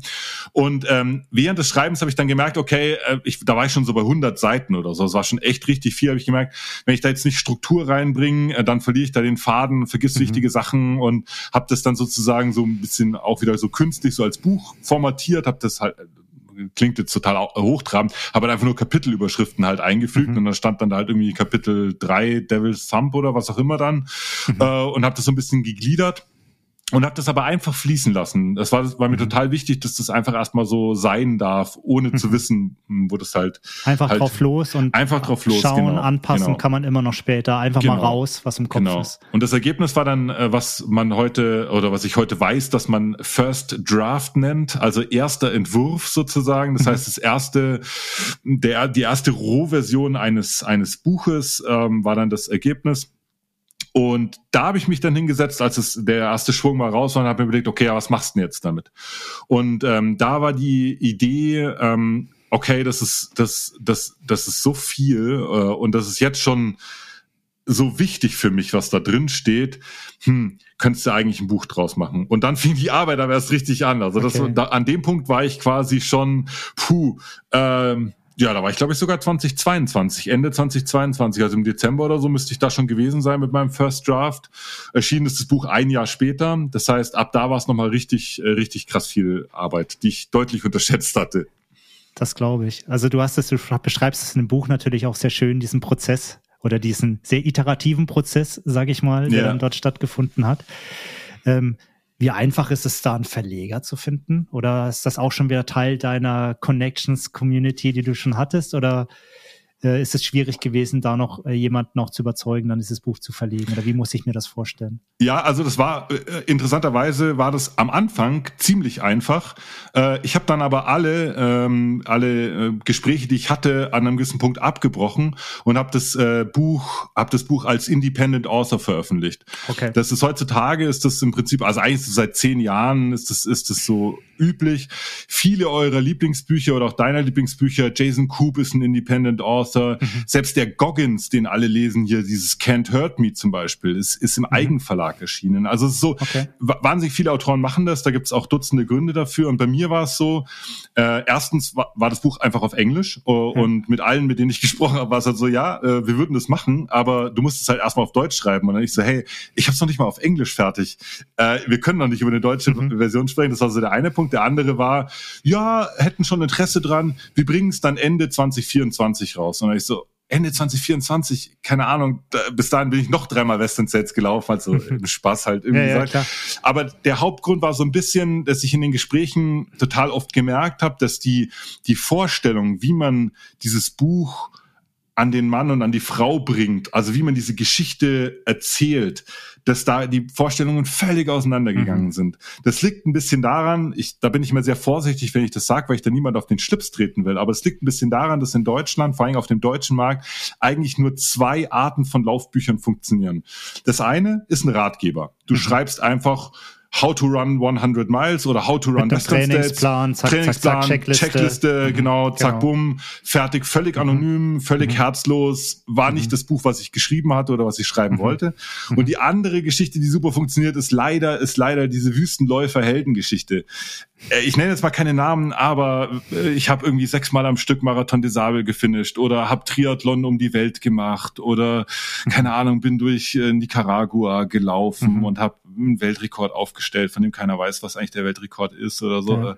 Also so, so, so, so Sachen. Und da wirst du dann verkauft und vermarktet als Deutschlands bester Wüstenläufer oder mhm. äh, Deutschlands äh, härtester Ultra-Trailläufer hat den Western States gefinisht. Und jeder, der dieses Buch gelesen hat und oder vielleicht auch mich kennt, weiß, dass es zu null Prozent die Geschichte ist, ja, die ich erzählen absolut. will und zu null Prozent auch ich als als Mensch halt einfach bin. Und, ähm, und da, da habe ich einfach gemerkt, dass da die Vorstellungen halt einfach auseinandergehen und habe mich dann entschieden, ich, das war alles freundlich, das war alles cool und da sind, äh, es war äh, total nett auch. Und dann äh, habe ich mich aber entschieden, das als Independent Author rauszubringen, mhm. was ähm, äh, letztendlich auch eine Business-Entscheidung war, muss ich auch ehrlich sagen, weil es ist so, dass ein Verlag ist ein Dienstleister, der kann ja. dir halt gewisse Services halt bieten, aber von den Sachen, die ein Verlag für dich machen kann, hatte ich selber alles schon gemacht. Ich ja. hatte ein Book, ein, ein Cover in Auftrag gegeben gegeben, mhm. äh, nach meinen Vorstellungen. Ich hatte meine eigene Lektorin engagiert, die das, äh, die das gegengelesen hat. Ähm, ich hatte, ich habe eine komplette äh, Vertriebsinfrastruktur mit Willpower. Mhm. Also ich habe quasi. Hast du alles, ja? Ich äh, weiß, wie man Sachen vermarktet. Das mache ich mit Willpower schon ewig, ja. mit in Musikdingen. Also quasi alle Dienstleistungen, die so ein Verlag hätte irgendwie so als Mehrwert mhm. beisteuern können, waren schon erledigt. Und dann stellt sich wirklich die Frage, ja, warum sollte ich es jetzt noch irgendwie im Absolut. Verlag geben? Und genau, und dann kam die Entscheidung, das als Independent Author zu machen.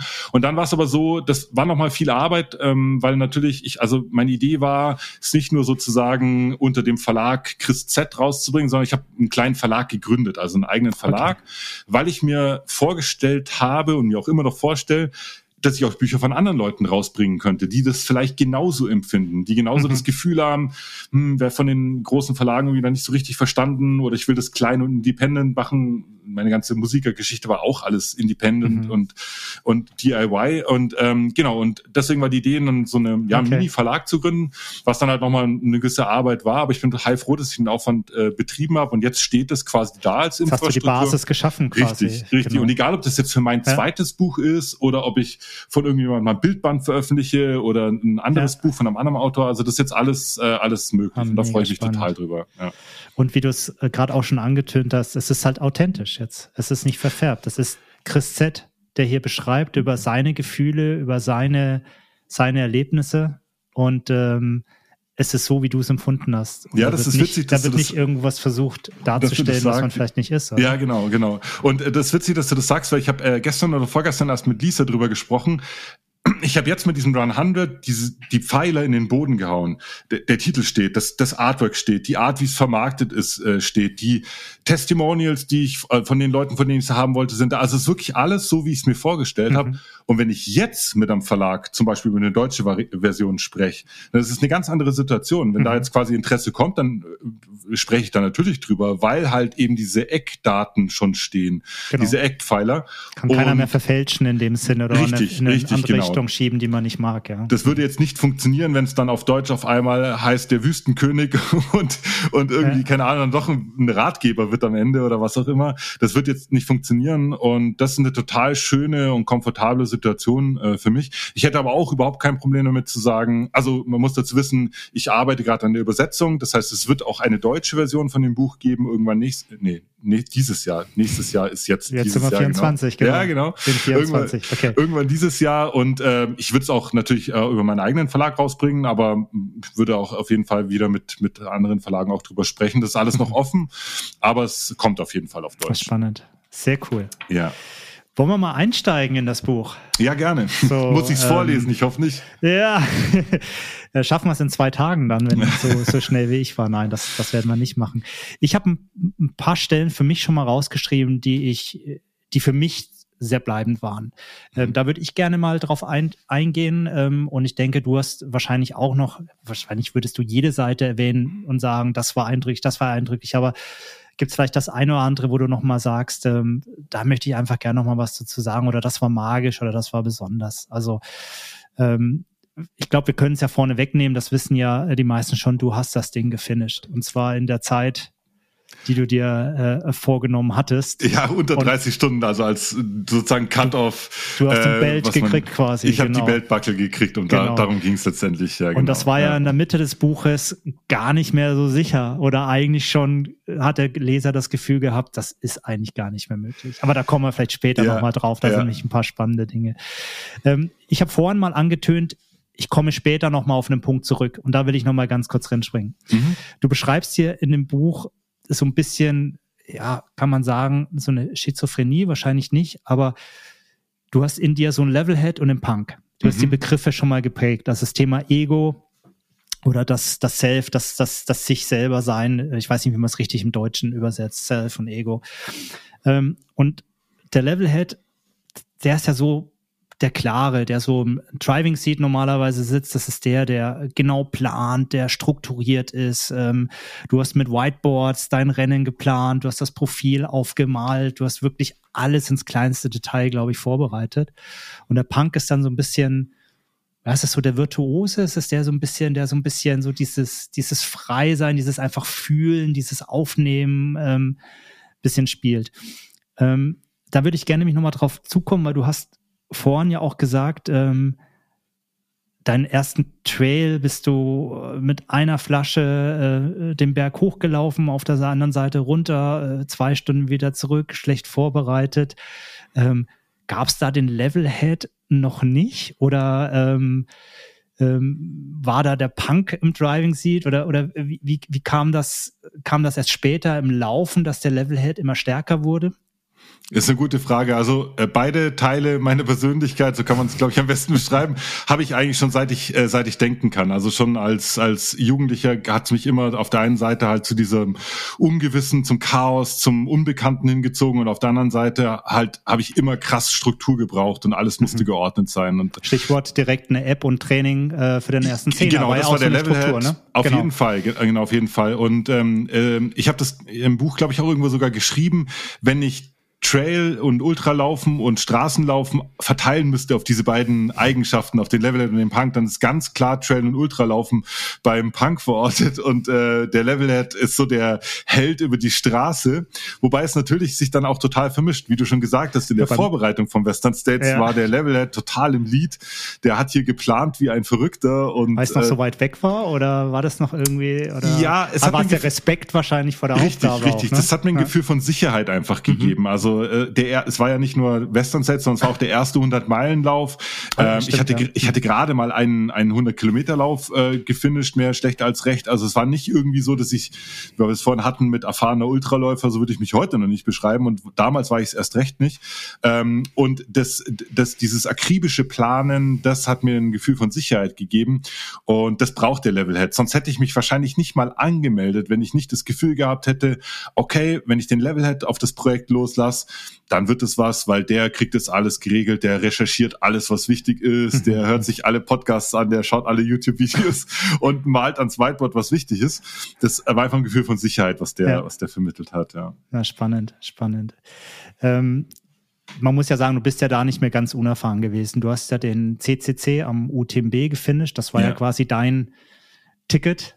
Ja, genau. Ein Ticket, ja, was so du quasi an. in den Topf geworfen hast. Ja, das heißt, ähm, ja, es sind dann nochmal 60, 70 Kilometer mehr. Das ist nicht zu äh, verachten, aber du bist schon äh, 100 Kilometer zumindest gelaufen. Das war ja. so, ich glaube, das war so, das, da warst du und jetzt kam der nächste Sprung ja, auf die 100 Meilen. Und das, das war aber überhaupt nicht geplant. Also wenn es nach mir gegangen wäre, wäre ich erstmal, und das wäre auch gut gewesen, rückblickend betrachtet, äh, wenn es nicht der Western States gewesen wäre, wäre ich niemals im Leben mhm. direkt 100 äh, Meilen gelaufen. Ähnlich wie vorhin, wie ich das mit dem mich als Autor beschrieben habe, irgendwann mal mit 60 war das dann auch so, ja, jetzt schmeißt da mal deine Tickets in die Lotterie und in sechs, sieben, acht, neun Jahren äh, läufst halt dann deinen ersten 100 Meiler. So war das in meinem, in meinem Kopf halt einfach äh, ja. verankert. Und, äh, und das, wenn ich es mir hätte aussuchen können, hätte ich mehr Zeit zwischen meinen ersten 100 Kilometer Lauf und meinen ersten 100 Meilen Lauf gebracht, ja. auf jeden Fall. Ja. ja das glaube ich. Vielleicht hatte ich da auch ein bisschen Angst, schon mal meine Tickets beim Hardrock reinzuwerfen, weil ich dachte, es kommt mir, kommt mir alles zu früh. Spannend. Ähm, dann äh, war für mich so eine spannende Schlüsselstelle in dem Buch, wie du ähm, über deine Training Principles gesprochen hast. Also natürlich auch sehr stark beeinflusst von, von Karim, deinem mhm. Trainer. Genau. Ähm, so und das Thema auch Balanced Training Load hast du das auch beschrieben. Mhm. So, ich glaube, magst du da mal ganz kurz beschreiben für unsere Zuhörer, Zuhörerinnen da draußen, was das genau für dich bedeutet oder was da das Besondere war? Ja, genau. Also genau, mein Trainer Karim, Karim Ramadan, äh, der ähm, ist sehr, sehr, sehr vorsichtig mit seinen Athleten und Athletinnen. Also eben nicht da, höher, schneller, weiter und genau, mehr, also, mehr, mehr, sondern ich, auf also genau, also man darf das nicht falsch verstehen. Ich hatte während dieser Western Sets Vorbereitungen ein paar Einheiten, die waren so hart, da sind mir die Zähne ausgefallen. Also war mhm. wirklich, das war schon teilweise richtig heftig. Aber was er gemacht hat, ist, er hat sich nach solchen Einheiten oder insgesamt in der Trainingsentwicklung, hat er immer wieder einen Blick auf die Gesamtermüdung geworfen.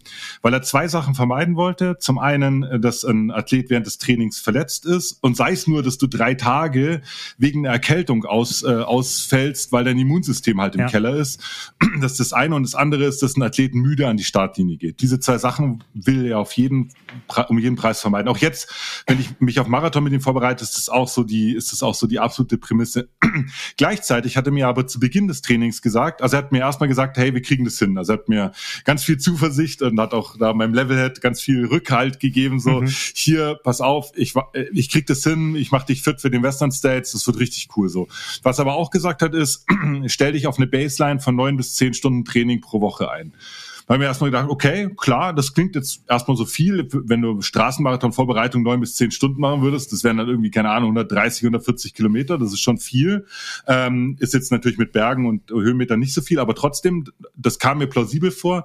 Aber während des Trainings hatte ich nie das Gefühl, dass das irgendwie überbordend krass anstrengend ist, dass mich mhm. das komplett aushebelt, dass ich andere Sachen nicht mehr nicht mehr hinkriege in meinem Leben, weil das Training irgendwie so krass überhand nimmt, dass ich schlecht schlafe, dass ich nicht mehr gut esse oder so nichts dergleichen. Es war mhm. immer hat sich immer total ausgewogen angefühlt, trotz dieser großen äh, großen Umfänge. Jetzt kann man natürlich immer mehr machen. Also das ist ganz klar. Mein Kumpel Henning hat, hat so mein Training so ein bisschen verfolgt äh, und der hat dann irgendwann auch gesagt, hey, wann fängst du eigentlich an, auf dem Western Sets zu trainieren? Ich sage, hey, ich bin mittendrin.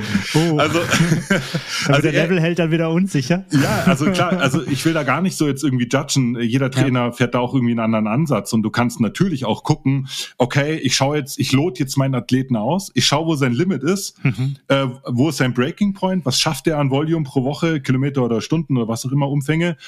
Und wenn ich das weiß, dann reizen wir das aus. Das fahren wir ja. so lange, zumindest in den Big Weeks, fahren wir das so lange, wie es halt irgendwie geht. Äh, und ja, wird, wird schon klappen so. Ja. Das geht ja. natürlich auch.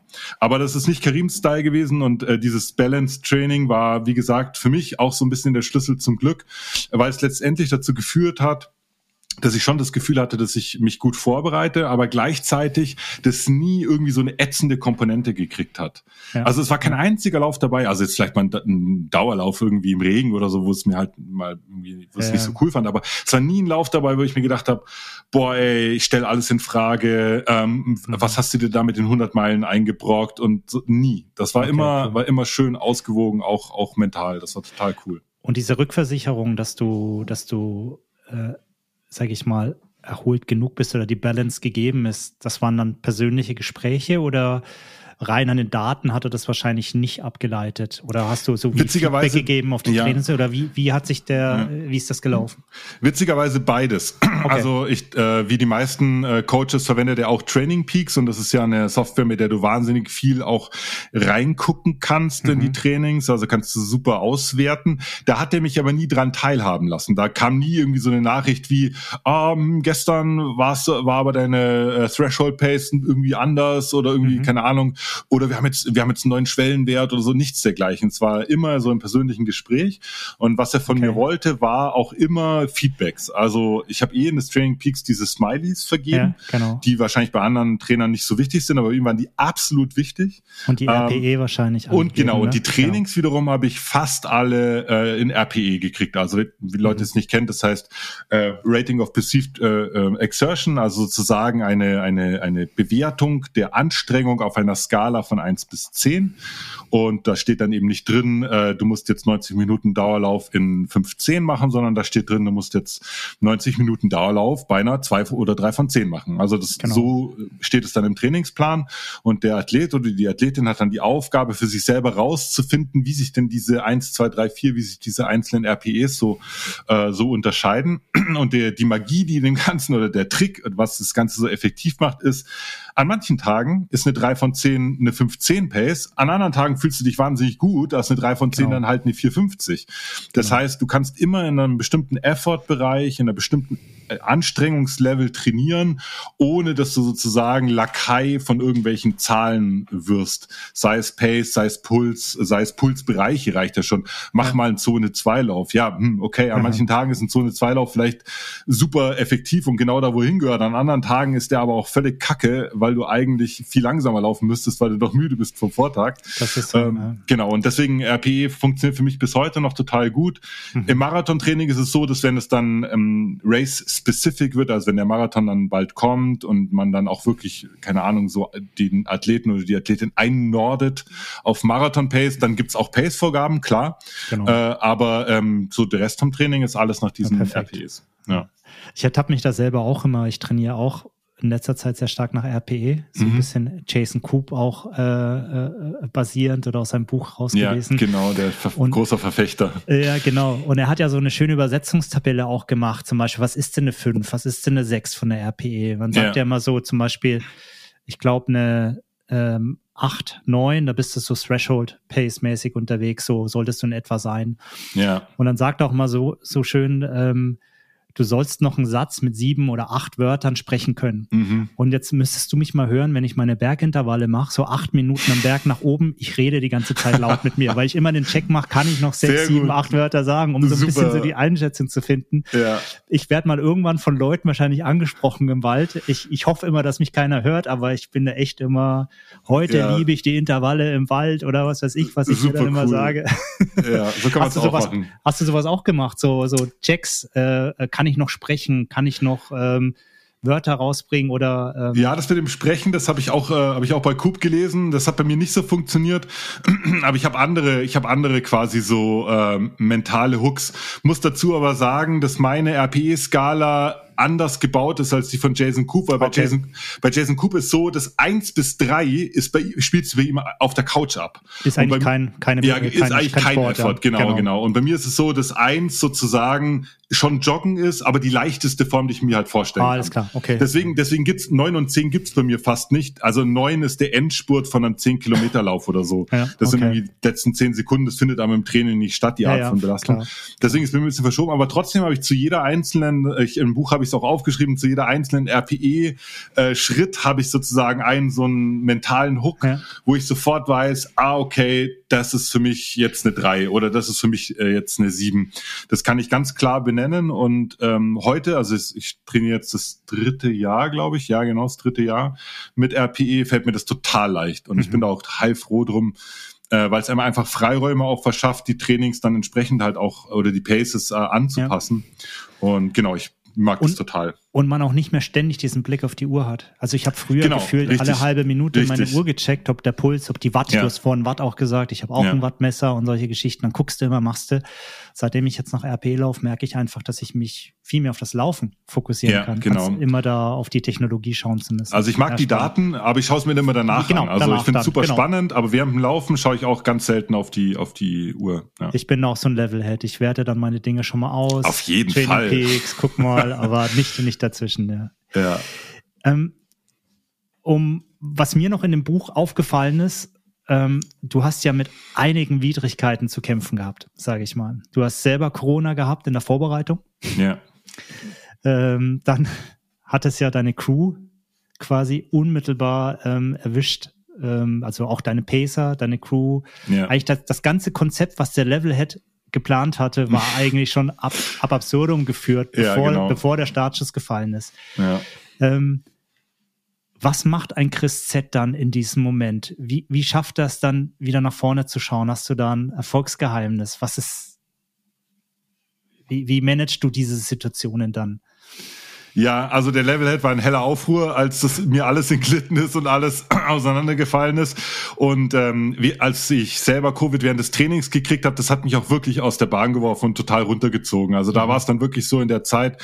Mich hat es auch relativ hart erwischt. Also ich hatte wirklich eine Heartrate, die eine, eine Herz-Pulswerte, die völlig durch die Decke gegangen sind. Mhm. Und auch noch Wochen danach war das völliger Schrott. Also bis heute hat mir Garmin meinen meinen errechneten V2 Max nicht mehr zurückgegeben, den ich da okay. verloren habe. Also es ist irgendwie war echt hart da hat's mich völlig aus der Bahn geworfen, aber der spannendere, ähm, äh, zu, ähm, die spannendere Eskalation, äh, wo das beim Western States, als wir schon vor Ort waren, alles aus dem Bruder gelaufen ist, mhm. da fand ich super interessant dass es sich in mir eine ganz merkwürdige Ruhe breit gemacht hat.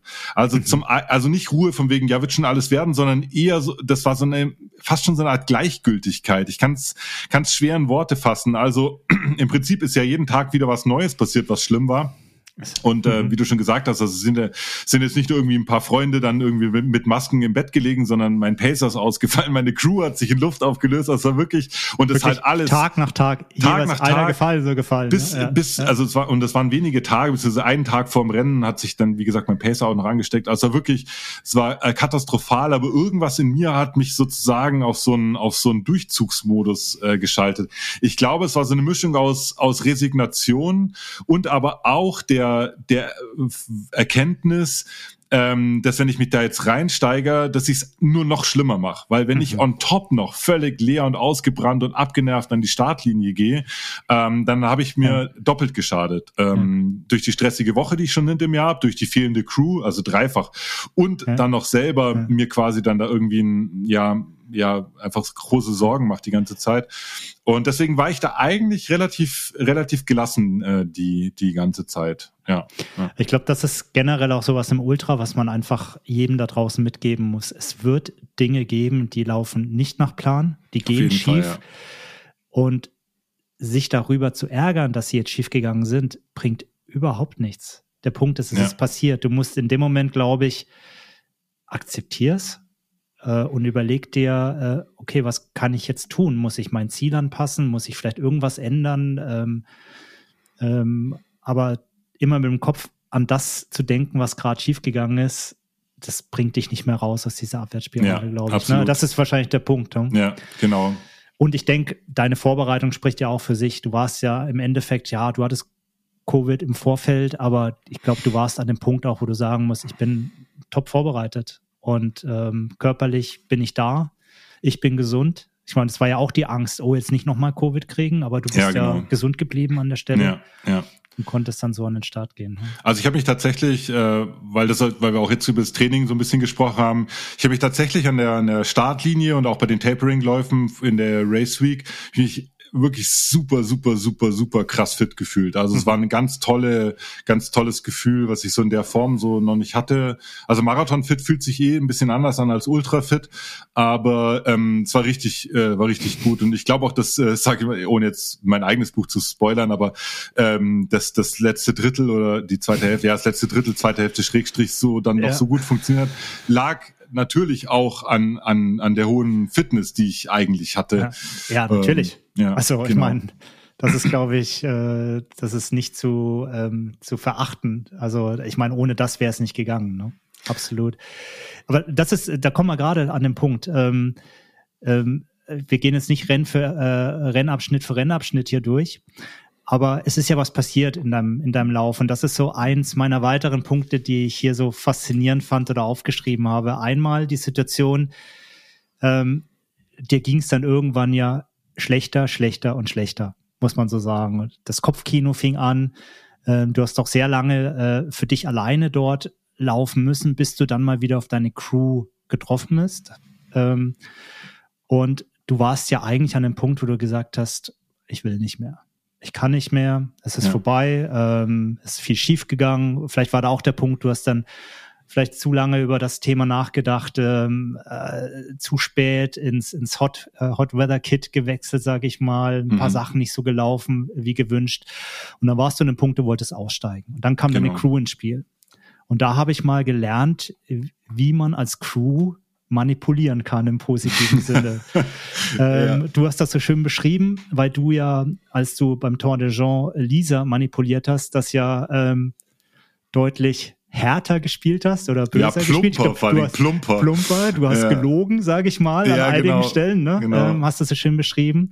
Aber deine Crew hat es viel subtiler gemacht. Magst du da zwei, drei Worte mal dazu sagen? Das finde ich nämlich extrem spannend ja. wie sie dich gebracht haben, trotzdem weiterzugehen. Ja, mache ich gern. Also man muss, also vorweg kann ich nochmal sagen, äh, als ich dann auf meine Crew getroffen war, die Entscheidung war gefällt. Das war nicht genau. so, dass ich mir gedacht habe, ach ja, jetzt nörgelst du ein bisschen rum, aber vielleicht geht's ja doch noch, sondern ich habe nur mich nur einer einzigen Sache entgegengesehen und das ist mir dieses scheiß Bändchen abschneiden zu lassen, dieses Rennen für mich endet.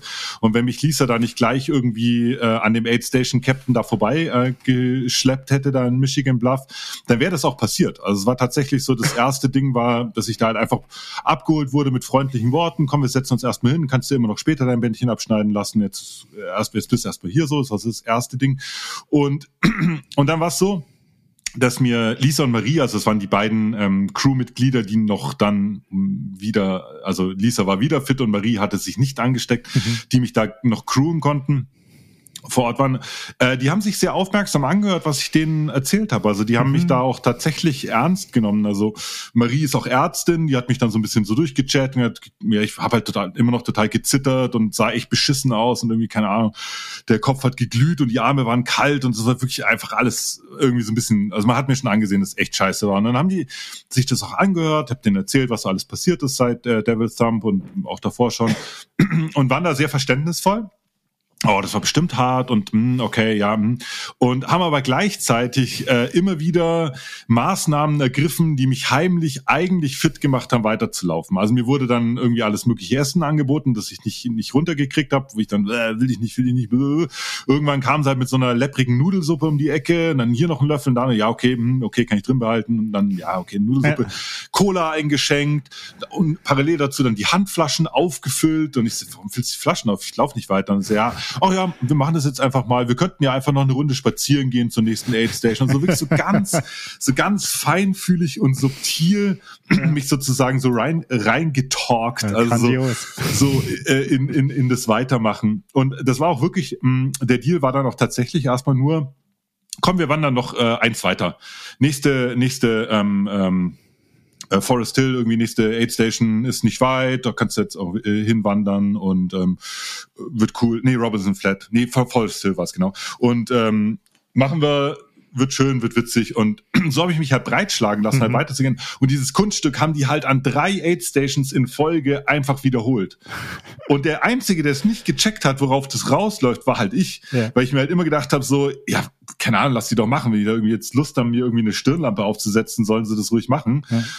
Aber äh, ich hatte keine Ahnung, worauf das rausläuft und äh, und hat aber dann dazu geführt, das habe ich erst spät oder nach dem Rennen erst begriffen, dass während ich noch irgendwie so voll diesen Film geschoben habe, dass ich dieses Rennen jetzt endlich mhm. beenden will, sich mein Körper schon wieder krass erholt hatte. Genau. Also es war schon ein Zeitraum von irgendwie, wir haben da total rumgetrödelt. Es waren drei Stunden, dreieinhalb Stunden ja. oder so, wo wir da rumgehiked sind und irgendwie saß ich auf irgendwelchen Kühlbock, äh, äh, Kühlboxen und habe dann irgendwelche mhm. Dialoge, Monologe eher drüber gehalten, warum das auf keinen Fall geht, dass ich da weiterlaufen kann ja. und die Cut-off-Time vorgerechnet, wie weit wir schon hinter der Zeit liegen und äh, das hat wahnsinnig viel Zeit gekostet, aber in dieser Zeit habe ich mich, ohne es zu merken, äh, hat sich mein Körper einfach erholt. Ja. Und als dann dieser magische Moment kam, der mich dann zum Weiterlaufen äh, veranlasst hat, ähm, war ich wieder völlig hergestellt, also nicht völlig hergestellt, aber so, so hergestellt, wie man halt bei Kilometer ja. 110 von so einem äh, Ultra halt sein kann. Aber ähm, äh, das hatte ich nicht gemerkt, dass es so einen krassen Effekt hat, dieses ähm, ja manipulieren, betätscheln und irgendwie so Fremdsteuern von also ein bisschen auf Zeit spielen, glaube ich auch, weil ich glaube, wer, wer Ultras läuft, der weiß, ähm, es gibt Tiefs, aber es gibt auch wieder die Hochs dann. Und, und wenn man sich die Zeit gibt, dann kann man sich erholen. Und, und während du zwar nach außen hin lamentiert hast und nicht mehr wolltest und, dann, und, und, und argumentiert hast, warum denn jetzt Schluss ist, hast du gegessen, hast getrunken, hast ähm, dich, dich runterkühlen gesessen, können. Genau. Du bist nicht mehr Vollgas gelaufen. Ja. Dein Körper ist wieder in den Zustand gekommen, wo er sagt, und jetzt kann ich wieder, kann ich wieder arbeiten. Ne? Ja, genau. Also ich muss sagen, ich kannte natürlich die die äh, Theorie äh, und habe das selber auch in Ultras davor erlebt, äh, dass äh, dass solche Tiefs halt auftauchen und habe die dann auch immer ausgehalten und dann keine Ahnung Stunde zwei oder zehn Kilometer oder wie, was auch immer, dann ist es wieder vorbei. Nur an der Stelle, wo ich mich entschieden habe, das Rennen zu verlassen, war es tatsächlich so dass ich schon schon äh, Sachen durchlaufen habe und durchlebt habe, sowohl körperlich als auch äh, emotional, die mir völlig verboten haben, sozusagen. Also ja. alle Alarmsirenen, und ich meine mhm. jetzt wirklich die Alarmsirenen, die angehen, wenn du das Gefühl hast, das wird einen Schaden hinterlassen. Also mhm. nicht irgendwie so, jetzt geht's dir ein bisschen schlecht oder jetzt hast du mhm. irgendwie deinen Eimer gekotzt oder so. Das, da wandere ich auch weiter und hör, mhm. warte, bis es besser wird. Aber es war wirklich tatsächlich so, dass ich da völlig, völlig ähm, ähm, raus war aus dem Rennen und die Entscheidung äh, so gestanden ist und ich niemals geglaubt hätte, äh, dass man da mit ein bisschen Nudelsuppe und ein bisschen auf der Kühlbox sitzen, ein bisschen, also wie gesagt, waren längere Zeiträume, aber mich wiederherstellen könnte, das hätte ich niemals, niemals gedacht. Wahnsinn. Ja, und dann hast du diesen ominösen Punkt angesprochen. Das ist natürlich ein, ein, ein Wendepunkt gewesen in deiner Western States Journey. Und zwar, ich glaube, Cal, Cal One war das, ne? Cal One, genau. Der VP. Genau. Und zwar beschreibst du das so schön, ich muss es ganz kurz hier zitieren, äh, wie, eine, wie eine Old Lady letztendlich dich da im, in, im Chair, wie du es schön nennst, im Chair, chair, in dem du, the chair, in dem du gesessen bist, auf dich zukam und gesagt hat, you get out of this chair now. This is Western States. Und, und das, schon wieder Gänsehaut. Das, ja, aber da, die, ja. die habe ich auch gekriegt, wenn ich das Buch lese. Und das, was passiert, da bist du, so wie du es beschreibst, du bist förmlich aufgesprungen, bist losgerannt und bist eigentlich ab diesem Zeitpunkt, das ist bei, helf mir kurz, welcher Kilometer war das in etwa? K1 ist bei 115 in Kilometern gerechnet, ungefähr. Okay. Ja. ja. Also noch ähm, bisschen mehr als Marathon äh, äh, vor dir. Das heißt, da bist du wirklich wie von der Tarantel gestochen auf und bist losgerannt. Du hast dein Handy liegen lassen. Ja. in K1 und du hast deine äh, Frau Lisa, die dich gepaced hat im Zeitpunkt, auch einfach zurückgelassen, oder? Also die so, stand so da noch, ja. Die stand da, du bist einfach los. Ja, ja, genau. Er, erzähl uns noch mal, was, was ist da in dir passiert? Also das ist tatsächlich, ich habe auch mit dem Kapitel beim Schreiben des Buchs lange gerungen mit mir, wie ich das am besten in Worte fassen kann, was da passiert ist. Aber äh, diese, diese, diese, dieser Satz von dieser, von dieser Old Lady, von dieser älteren Frau, der hat in mir, der hat quasi so ein Benzin, so ein Streichholz in so ein Benzinfass reingeworfen das war so vom Gefühl her war das so. Und der Cocktail, äh, der da explodiert ist in mir, also der Molotow-Cocktail, der bestand aus unfassbar vielen Emotionen. Da war alles dabei. Da war Wut dabei, dass die mich immer noch alle voll quatschen hier, ich soll weiterlaufen. Da war Scham dabei, dass ich hier auf so einem scheiß Chair rumsitze beim Western States äh, und andere Leute versuchen, dieses Rennen zu finishen, die ich auch noch irgendwie äh, ähm, hoffentlich nicht laut, das weiß ich bis heute noch nicht, ob ich es ausgesprochen habe oder ob ich es nur äh, mir gedacht habe, ja, ihr schafft es eh nicht mehr ins Ziel, so kommentiert habe. Das war, das war, äh, das war äh, Lauffreude, Hunger, weiterzulaufen. Mhm. Dieser, der Punk hat auf einmal gecheckt, krass, warum bist du eigentlich hergekommen? Um zu laufen, um diese, mhm. um diese, durch diesen scheiß Canyon hier durchzulaufen und danach durch den nächsten Canyon zu laufen und dann durch den nächsten Canyon, um dann irgendwann in Auburn auf diesem Sportplatz eine Runde zu drehen, so. Also, es war ein, unglaublicher Emotion, Emotionscocktail, der dazu geführt hat, das war wie so ein Blackout. Also, ich bin wirklich, wie du es beschrieben hast, ich habe die, ich habe äh, mein Handy liegen lassen, ich noch ein paar andere Sachen irgendwie, ich hatte nur meine Handflaschen hatte ich noch, zum Glück, die waren auch noch, äh, tatsächlich auch noch hilfreich, äh, und sonst nichts. Stirnlampe, bin losgelaufen gelaufen und wie ein Verrückter. Und äh, im Prinzip bin ich ab da bis ins Ziel quasi durchgelaufen und die ersten, das waren locker ungefähr 30, ja, ja, so ungefähr 30 Kilometer bis äh, Rocky Chucky, bis zu dieser Flussquerung, äh, war das auch ein, ein unfassbares Tempo. Also ein Also jetzt natürlich nicht Wormsley-Tempo, um das ins Verhältnis zu rücken, das ist schon klar. Äh, aber ähm, keiner ist zu diesem Zeitpunkt noch so schnell den Western States ja. gelaufen. Also ich bin an Dutzenden anderen Läuferinnen und Läufern einfach ja. vorbeigeprescht. Das motiviert ja auch nochmal. Das die teilweise auch, auch gar nicht gecheckt haben, was ich da mache. Ja, genau, total. Also ich habe das zwar nicht wahrgenommen, so im Marathon oder so nennt man das ja wahr, jetzt sammle ich wieder einen ein oder so. Das war jetzt gar nicht so in meinem Kopf. Aber ich habe halt an den Reaktionen gemerkt und manche haben irgendwie applaudiert und mir hinterhergerufen und so, äh, dass das halt jetzt irgendwie ungewöhnlich Ungewöhnliches, was ich mache, aber es hat sich so richtig angefühlt und so normal und als wäre es sozusagen das einzige, was jetzt in meinem Leben wichtig ist, ist jetzt zu rennen wirklich wie ein wie ein äh, Verrückter und ähm, und das war das war da ist der Knoten geplatzt an der Stelle und der das diese Energie, die sich da entfacht hat, hat mich letztendlich dann bis bis ins Ziel gebracht. Das ist unglaublich. Also wenn ja. man das auch liest, ich glaube, es hat ja dann, du hast dann relativ schnell auch gemerkt, okay, jetzt kriege ich es wieder hin. Es war ja zu dem Zeitpunkt, als du aufgesprungen bist, noch nicht sicher, ob das mit den 30 Stunden noch klappt. Ja, genau. War, ich war hinter, hinter der Zeit, die man braucht, um 30 Stunden Finish hinzukriegen. Genau. genau ja. Hast dir aber, glaube ich, dann relativ schnell und solide die auch einen Puffer dann wieder erlaufen, oder? Also ja, also es war, es war eine völlige Punk-Aktion, dieses Losrennen äh, ohne alles und ohne Nachdenken. Aber ein bisschen Levelhead hatte ich dabei, mehr oder weniger zufällig. Ich hatte auf meiner Garmin-Uhr hatte ich ähm, ich habe da während des Rennens fast nicht draufgeschaut, aber ich hatte ein großes Feld mir angezeigt und das war äh, Durchschnittspace des gesamten Rennens. Genau. Und ich wusste, äh, also im Ultra spricht man ja eh nicht irgendwie von Pace oder so, sondern es ging ja. einfach nur darum, das ist die Fortbewegungsgeschwindigkeit, die ich brauche, um unter 30 Stunden zu bleiben. Das ja. wusste ich.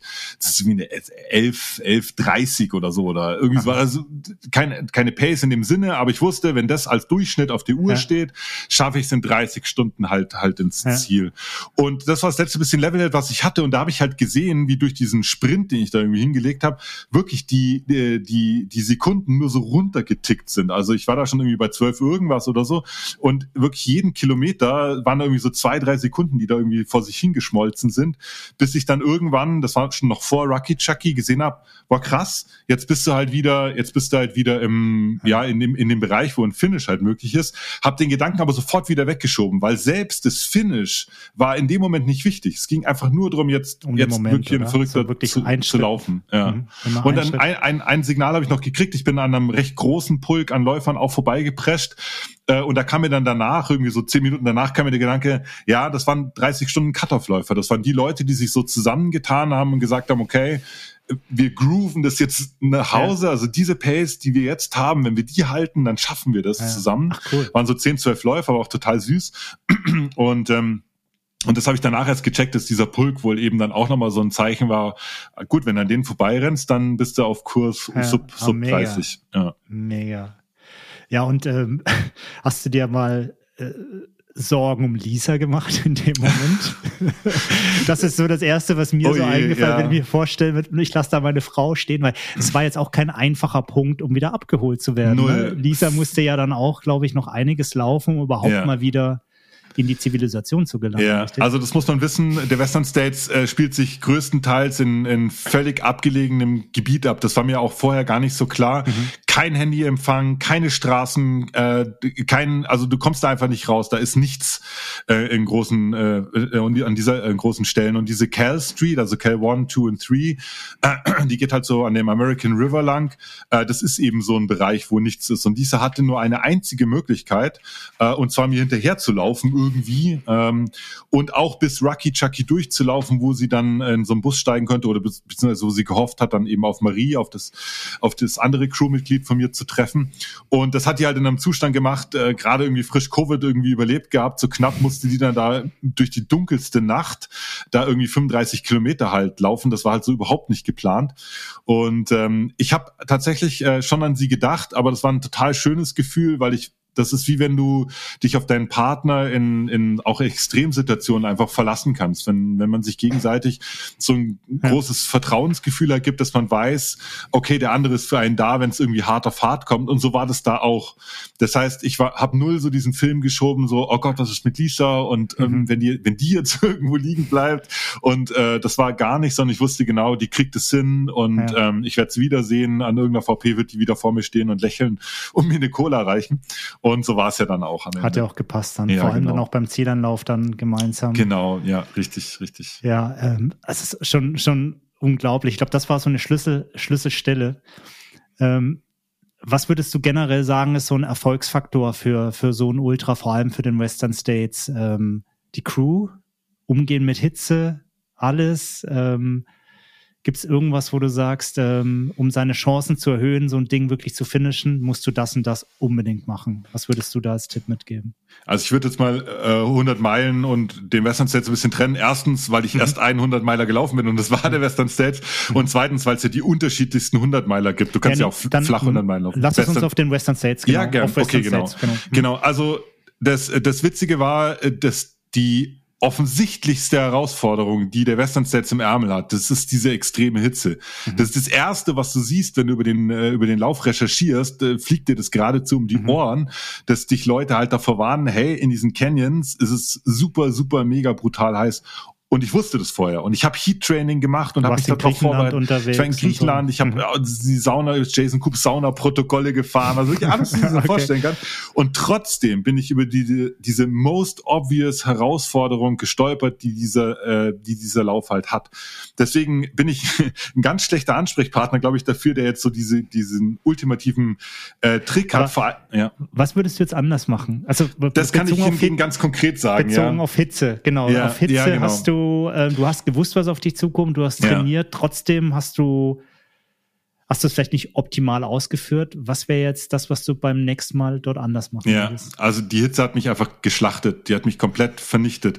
Und ähm, das ist witzig, ich hatte, wir haben so eine kleine Book-Release-Party hier in München gefeiert äh, und da ähm, mit ein paar Leuten und da hatten, haben wir auch so ein bisschen so über das Buch gesprochen. Da hat mich eben der Henning dann auch gefragt, was ich anders machen würde. Oder es war jemand irgendwie aus dem Publikum, ich weiß es nicht mehr. Auf jeden Fall ähm, war es so. Das kann ich ganz klar benennen. Wenn ich Western Sets nochmal laufen würde und jetzt unabhängig jetzt von diesen ganzen anderen Erfahrungen, die ich gemacht habe, die ich auf keinen Fall irgendwie missen will. Wenn man es rein sportlich betrachtet, was ich anders machen würde, das wäre total einfach. Ich würde, äh, ich würde starten, das fängt morgens um fünf an, das Rennen. Du läufst die ersten drei, vier Stunden, auch in diesem High Country, auf zweieinhalbtausend Metern läufst du da. Ist angenehm kühl. Ich würde losjoggen, würde so lange auch ambitioniert laufen, bis die ersten Sonnenstrahlen reinfahren, bis sozusagen die Temperatur so knapp über 30 ist und dann würde ich Hiken anfangen. Und zwar egal, ob das bergauf oder bergab geht. Ich würde, ich habe mal gesagt, ähm, im, im Rahmen von Willpower war das ähm, Heat is time, not distance. Das mhm. heißt, die Hitze ist immer für einen bestimmten Zeitraum mhm. da am Tag. Das ist völlig egal, wie viele Kilometer du in der Zeit zurücklegst. Das ist der Hitze völlig wurscht. Die wird diese acht Stunden oder neun Stunden wird sie da sein. Und diesen Block wäre ich so krass gemütlich und krass entspannt, wie es irgendwie geht, durchgewandert oder vielleicht mal so ein Easy Jog, wenn es mal bergab geht oder so, aber halt wirklich mhm, mhm, ähm, so entspannt, wie es irgendwie geht, an jeder VP, Cooling-Protokoll, trinken wie ein Elch, äh, super verpflegen. Und dann, wenn die Sonne untergegangen ist, wird es nämlich super schnell sehr angenehm. Dann sind immer noch 24 Grad oder so dann mitten in der Nacht, aber, ja, aber dann, keine Sonneneinstrahlung, genau. Genau, keine Sonneneinstrahlung mehr. Du bist auch durch zwei von den drei Canyons schon durch dann würde ich, dann würde ich das große Fass aufmachen okay. und äh, dann würde das Rennen für mich, für mich anfangen. Keine Ahnung, ob da jetzt irgendwie eine bessere Zeit als 28 Stunden jetzt ja, irgendwie ja. rauskommen ja, würde. Aber rein strategisch wäre und sportlich, rein sportlich strategisch wäre das die, die Lösung für mich, wie ich das, wie ich das anpacken würde. Vielleicht warst du jetzt auch so schnell hinten raus, weil du vorne eben auch dann extrem langsam unterwegs war. Man weiß Kann es sein, nicht. Ne? Vielleicht habe ich da Energie gespart. Genau. Ich habe keine Ahnung. Ich werde es nie rausfinden. Ja. ja. Und das andere, was du angesprochen hast, also ja, Western States ist ein, ist ein Crewing-Lauf, mhm. also ein Lauf, der, wo eine Crew, eine, die Crew eine ganz besondere Rolle einnimmt. Äh, ich habe hm, das Zettel, der ist noch nicht ganz fertig. Das, ähm, ich habe das mal in einem, in einem Laufzeitartikel, aber kommt nochmal das Z-Letter, wo ich auch die Frage stelle, braucht man überhaupt eine Crew? Also kann man so ein Rennen vielleicht auch einfach machen, ohne dass man irgendwie zwölf Leute nach Amerika mit einfliegen muss, mhm. auch aus ökologischen Was ja eine Preisfrage ist. Und eine Preisfrage, Frage, genau. Ja. Und ähm, es gibt super viele Rennen, da würde ich sagen, auf jeden Fall ja, klar. Zugspitz Ultra Trail, 100 Kilometer, super tolle Strecke, super tolle VPs, dir wird an jeder Ecke geholfen, ja. äh, schaffst du locker ohne Crew, ja, kein Problem. Ja. Der Western States hingegen ist super tricky zu laufen und obwohl die VPs echt äh, sind viele und die sind gut ausgestattet und die Leute wissen auch, was sie tun an den VPs. Trotzdem ist der Kontakt zu diesen Crews beim Western States absolut kriegsentscheidend. Mhm. Du brauchst relativ viel ähm, Material, also du brauchst relativ viel Gear, du willst deine Shirts wechseln, du musst ein, ein Cold Weather Kit, Hot Weather Kit, wenn er morgen startet, ist es irgendwie kühl, dann wechselst du äh, tausend Sachen, die, die, wo ich deine Crew unterstützen kann, insbesondere auch das Cooling Protokoll, also Eiswürfel überall reinstecken, wo du es halt irgendwie mhm. brauchst, äh, in die Sleeves, in die Mütze. Mhm. Und ähm, das ist eine unglaubliche Unterstützung und ich würde jedem empfehlen, der zum Western States fährt, ein, mindestens eine Person, besser noch zwei Personen, die sich das aufteilen können, ja. ähm, da mitzunehmen hat auch den Vorteil, Deswegen würde ich das jetzt sogar trotz ökologischer Gründe äh, ähm, kann man da diese zwei, drei Flugreisen ähm, durchaus investieren. Es ist ein unglaubliches Erlebnis, auch wenn du dann nur in Anführungszeichen als Crewmember äh, bist. Das ist ein unfassbar schöner Lauf, eine mhm. unfassbar tolle Stimmung, die auch auf dich überspringt, wenn du da einen Läufer äh, unterstützt oder auch paced. Mhm. Man darf nicht vergessen, als Pacer darfst ja. du da immerhin die letzten äh, 40 Meilen mitlaufen. Das ja. ist eine ganz schöne Kante, die du da noch äh, ja. beim Western States laufen darfst. Würde ich uneingeschränkt jedem Läufer, jeder Läuferin empfehlen, nimm dir eine Crew mit, die zwei, drei Leute, die du da hast, die werden dir danken und werden das als schönstes Erlebnis ihres Lebens Spannend, wahrscheinlich verbuchen. Ja. Mega, ja. Ey, danke für deine Insights. Vielleicht ja, nochmal für, für die Zuhörer, die Western States nicht kennen.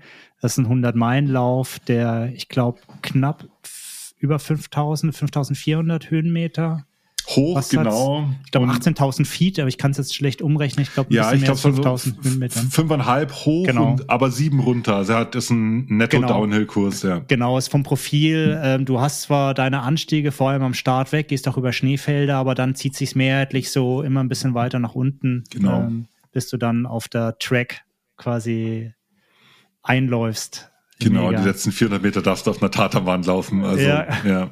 genau. Ja, das, das macht man dann irgendwie gern. Ich glaube, auch das ja, sind so total. die Momente, ja. No Hands Bridge oder dann äh, eben dieser, dieser Track, äh, ich glaube, äh, oder auch den River, den man dann überquert. Das sind so ja. Keypunkte, die will man dann einfach erleben. Ne? Total. Da vielleicht die Frage, ich weiß es, ähm, aber ich habe es ja gelesen im Buch, verraten wir hier gerade an der Stelle, ähm, vielleicht magst du es noch kurz den Leuten erzählen. Bist du mit dem Boot gefahren oder bist du gelaufen? Hat es viel Wasser gehabt oder wenig Wasser? Ja, genau. Also man muss einmal durch einen recht breiten Fluss durch, durch den American River ähm, an der Aid Station Rocky Chucky. Und je nachdem, wie du schon sagst, wie der Wasserstand ist, ähm, wird man entweder mit so einem Schlauchboot rüber gekarrt ähm, oder man kann durch das Wasser äh, warten und so eine Leine. Bei uns war es so, dass wir an der Leine durchs Wasser sind, aber es war so an der Grenze. Also es war schon, okay. Wir waren schon hüfttief dann im Wasser in, im mittleren Teil. Und die haben auch Rettungsweste Rettungswesten angeboten. Das heißt, wer, wer sich unsicher gefühlt hat, konnte dann für diese mhm. Wartaktion dann sich so eine Rettungsweste okay. auch über, überstülpen. Das genau. war nachts, oder? Da bist du nachts durch. Bei mir war es nachts, genau. Bei ja. äh, sehr schnellen Läuferinnen und Läufern wie Lucia Bühler zum Beispiel, die hat, die hat mir danach erzählt, dass sie da halt in der allergrößten Hitze vorbeigekommen ist. So, die war da halt am Nachmittag. Ja. Äh, und es ist der, äh, das ist der dritte Canyon. Das ist quasi sozusagen das nochmal, das eigentlich der heißeste Part.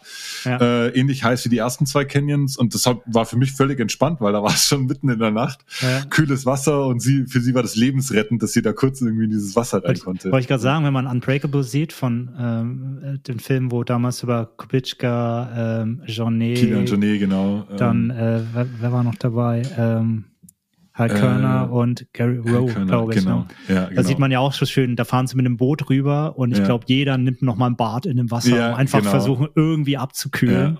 Ja. ja. Das muss schon enorm sein, ja. Ja, total. Spannend. Hey, wir kommen zum Ende. Wir haben mhm. Mal, mal, wieder bald Rekordzeit, eine Stunde 50 wow, sehe ich okay. hier auf der Uhr. Unglaublich.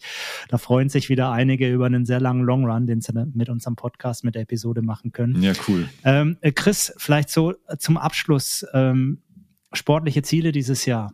Was, was ist geplant? Was steht an? Tja, das ist mein Wunderpunkt. Also der, der Western States hat so ein bisschen so, ein, so, ein, so eine Lücke gelassen, die eigentlich bis jetzt noch nachhalt. Ähm, das, ich meine das gar nicht negativ. Ich bin total froh, dass ich das erleben durfte. Und wenn das der Preis war, den ich zahlen musste, dass mich vielleicht jetzt eine Weile oder vielleicht sogar für immer, das weiß ich nicht, kein Rennen so ganz krass begeistert, wie das beim Western States der Fall war, dann zahle ich den Preis gern. Dann, dann ist mhm. das so. Was ich aber mache, ist, äh, was ich meistens auch gerne mache im, im Winter Frühjahr ist, ich bereite mich wieder auf Marathon vor. Ich werde im Frühjahr, keine Ahnung welchen, aber einen Straßenmarathon laufen. Und ich werde sicherlich auch ähm, im Sommer wieder auf den, auf den Trails landen. Vermute aber, dass es eher kürzere Distanzen sein werden. Ich liebäugel mit einer zweiten Teilnahme beim Sierra Senal, ein Rennen, das ich sehr lieb gewonnen habe letztes Jahr. Das war gerade ähm, deine letzte Ausgabe im Richtig, das Z, äh, in das Z-Letter. Genau, genau habe ich darüber mhm. geschrieben. Äh, das kann sein, dass ich das noch eintüte. Und ansonsten freue ich mich aber auch, ähm, Freundinnen und Freunde von mir zu begleiten, die nämlich sehr wohl eine sehr vollgepackte Rennplanung haben.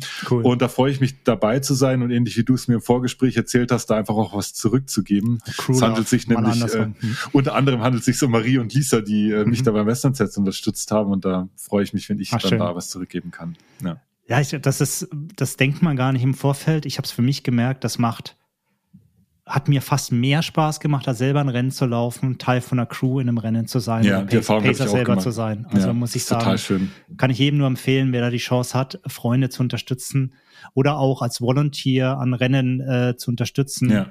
Macht das. Das ist ein wahnsinniges Erlebnis. Auf jeden Fall, ja. Ähm, wir haben in unseren Interviews immer eine, eine Abschlussfrage, die, mhm. wir, die wir gerne auch noch stellen wollen. Ähm, so der Klassiker. Stell dir vor, du gehst auf einen langen Trail in die Berge und du hast, ähm, du darfst nur eine Sache mitnehmen in deinem Rucksack. Was würdest du mitnehmen? Was ist für dich essentiell, wenn du in die Berge gehst? Jetzt in, explizit in die Berge. genau. Ja, man kann es jetzt emotional beantworten oder eher so Levelhead oder Punk. Dann macht er die Levelhead-Antwort und die Punk-Antwort. Also äh, die Levelhead-Antwort äh, ist tatsächlich ein Schlauchtuch, ein Buff. Äh, ich habe mit äh, mit so einem Schlauchtuch habe ich im Berg in schwierigen Situationen schon Sachen gemacht. Dafür ist dieses Ding nicht vorgesehen gewesen. Also von äh, äh, Bänderriss-Schienen, also nicht wow, meiner, okay. sondern von wem anders, über natürlich warm halten. Äh, du kannst dir deine, deine, kannst ihn auch über beide Beine ziehen und große Teile deiner Waden warm halten. Also es ist wirklich, ist ein unglaublich mächtiges Tool. Mhm. Selbstverständlich ist es besser, auch eine Regenjacke und eine Rettungsdecke und das alles dabei zu haben, aber mit, den, mit so einem Buff kriegt man unglaublich viel äh, hin den spannend. Ja. Okay. Genau. Und der und, ja, und der Punk würde sagen Musik auf jeden Fall. Das ist zwar äh, wahrscheinlich keine popular Opinion, weil man soll ja die schöne Bergstille auch genießen, aber ich mag es total äh, mit Musik in den Bergen auch zu laufen. Jetzt nicht in schwierigen Situationen oder so, oder wenn Gewitter ausbricht oder so, oder wenn es wichtig ist, auch was zu hören, dann natürlich nicht. Aber gerade so äh, schöne, schöne flowige Down, Downhills oder so, oder das, das mag ich total. Da höre ich dann auch gar nicht so aggressive Musik. Das sind manchmal so total schöne, ruhige Sachen.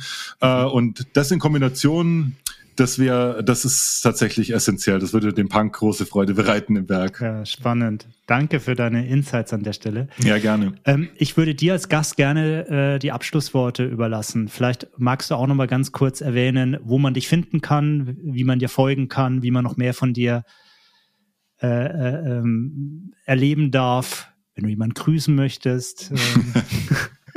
Ja, also da wir ja viel über den Western States gesprochen haben, ist tatsächlich so, dass meine gesamte Crew, nicht nur Marie und Lisa, sondern auch Henning, Christiane und Michi, die auch dabei waren, aber wegen Covid natürlich nicht an der Strecke, aber trotzdem einen riesigen Beitrag geleistet haben. Also denen schulde ich einfach ewigen, ewigen Dank, weil es war nicht nur das Western Stage Finish, sondern jetzt ist auch ein Buch draus geworden und einfach ganz viel auch Erfahrungen, die mich als, als Mensch auch total verändert hat. Und da werde ich mein Leben lang dankbar sein. Deswegen äh, auf jeden Fall der Dank an diese, an meine Crew in dem Fall. Ähm, wenn man äh, mehr über mich oder über das, was ich schreibe, wir haben auch viel über das Schreiben gesprochen, da laufen die Fäden so ein bisschen eben bei diesem Dust Z-Letter zusammen. Also unter dustz.substack.com, wahrscheinlich in den Shownotes dann nochmal verlinkt.